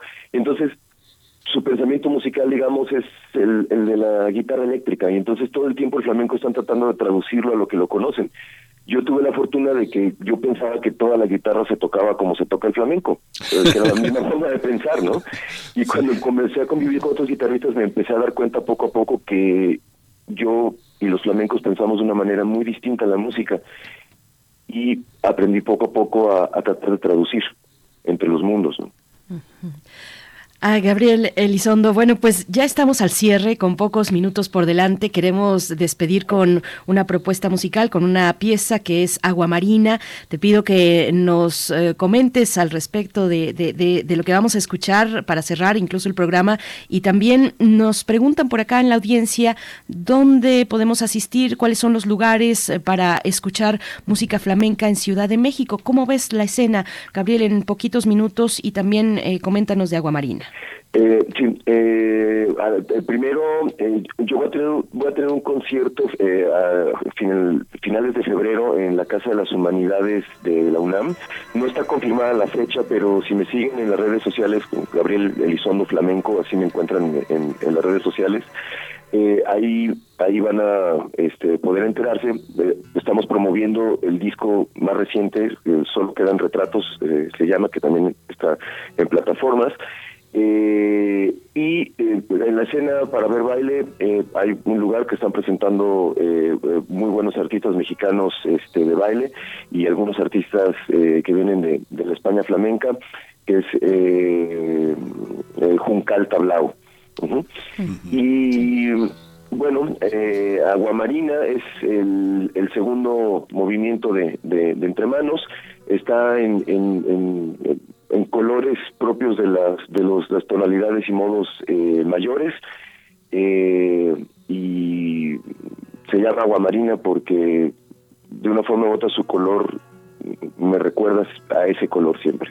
El color musical me recuerda el color agua marina por eso Pues Gabriel, muchísimas gracias por tu presencia, por tu guitarra, por tu pasión, por, por, transmitirla en nuestra universidad. Gabriel Elizondo, muchas gracias. Nos quedamos con Agua Marina, con Entre Manos. Yo soy Flamenco, es tu canal en YouTube. Hay que seguirte. Muchas gracias. Muchas gracias a ustedes, Miguel Ángel Berenice, y, muchas gracias al público por, por escucharme. Hasta pronto, Gabriel Elizondo. Y bueno, estaremos atentos a esas fechas a finales de febrero en Casa de las Humanidades de la UNAM. Vamos a estar atentos también por acá para compartirlo con ustedes. Por ahora nos vamos, Miguel Ángel. Buen fin de semana para todos. Disfrute para todos, eh, Rodrigo Aguilar, que también es guitarrista. Esto fue el primer movimiento. El mundo desde la universidad.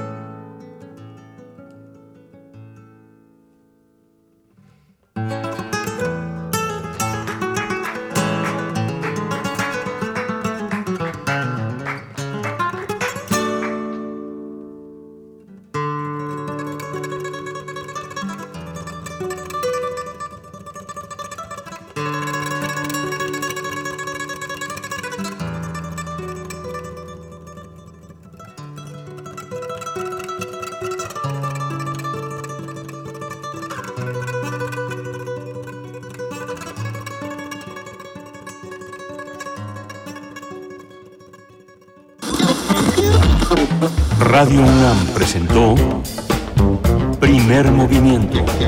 El mundo desde la universidad. Con Berenice Camacho y Miguel Ángel Gemain en la conducción. Rodrigo Aguilar y Violeta Berber, producción. Antonio Quijano y Patricia Zavala, noticias. Miriam Trejo, coordinación de invitados. Tamara Quirós, redes sociales. Arturo González, operación técnica. Locución, Tessa Uribe y Juan Staca. Quédate en sintonía con Radio UNAM. Experiencia sonora.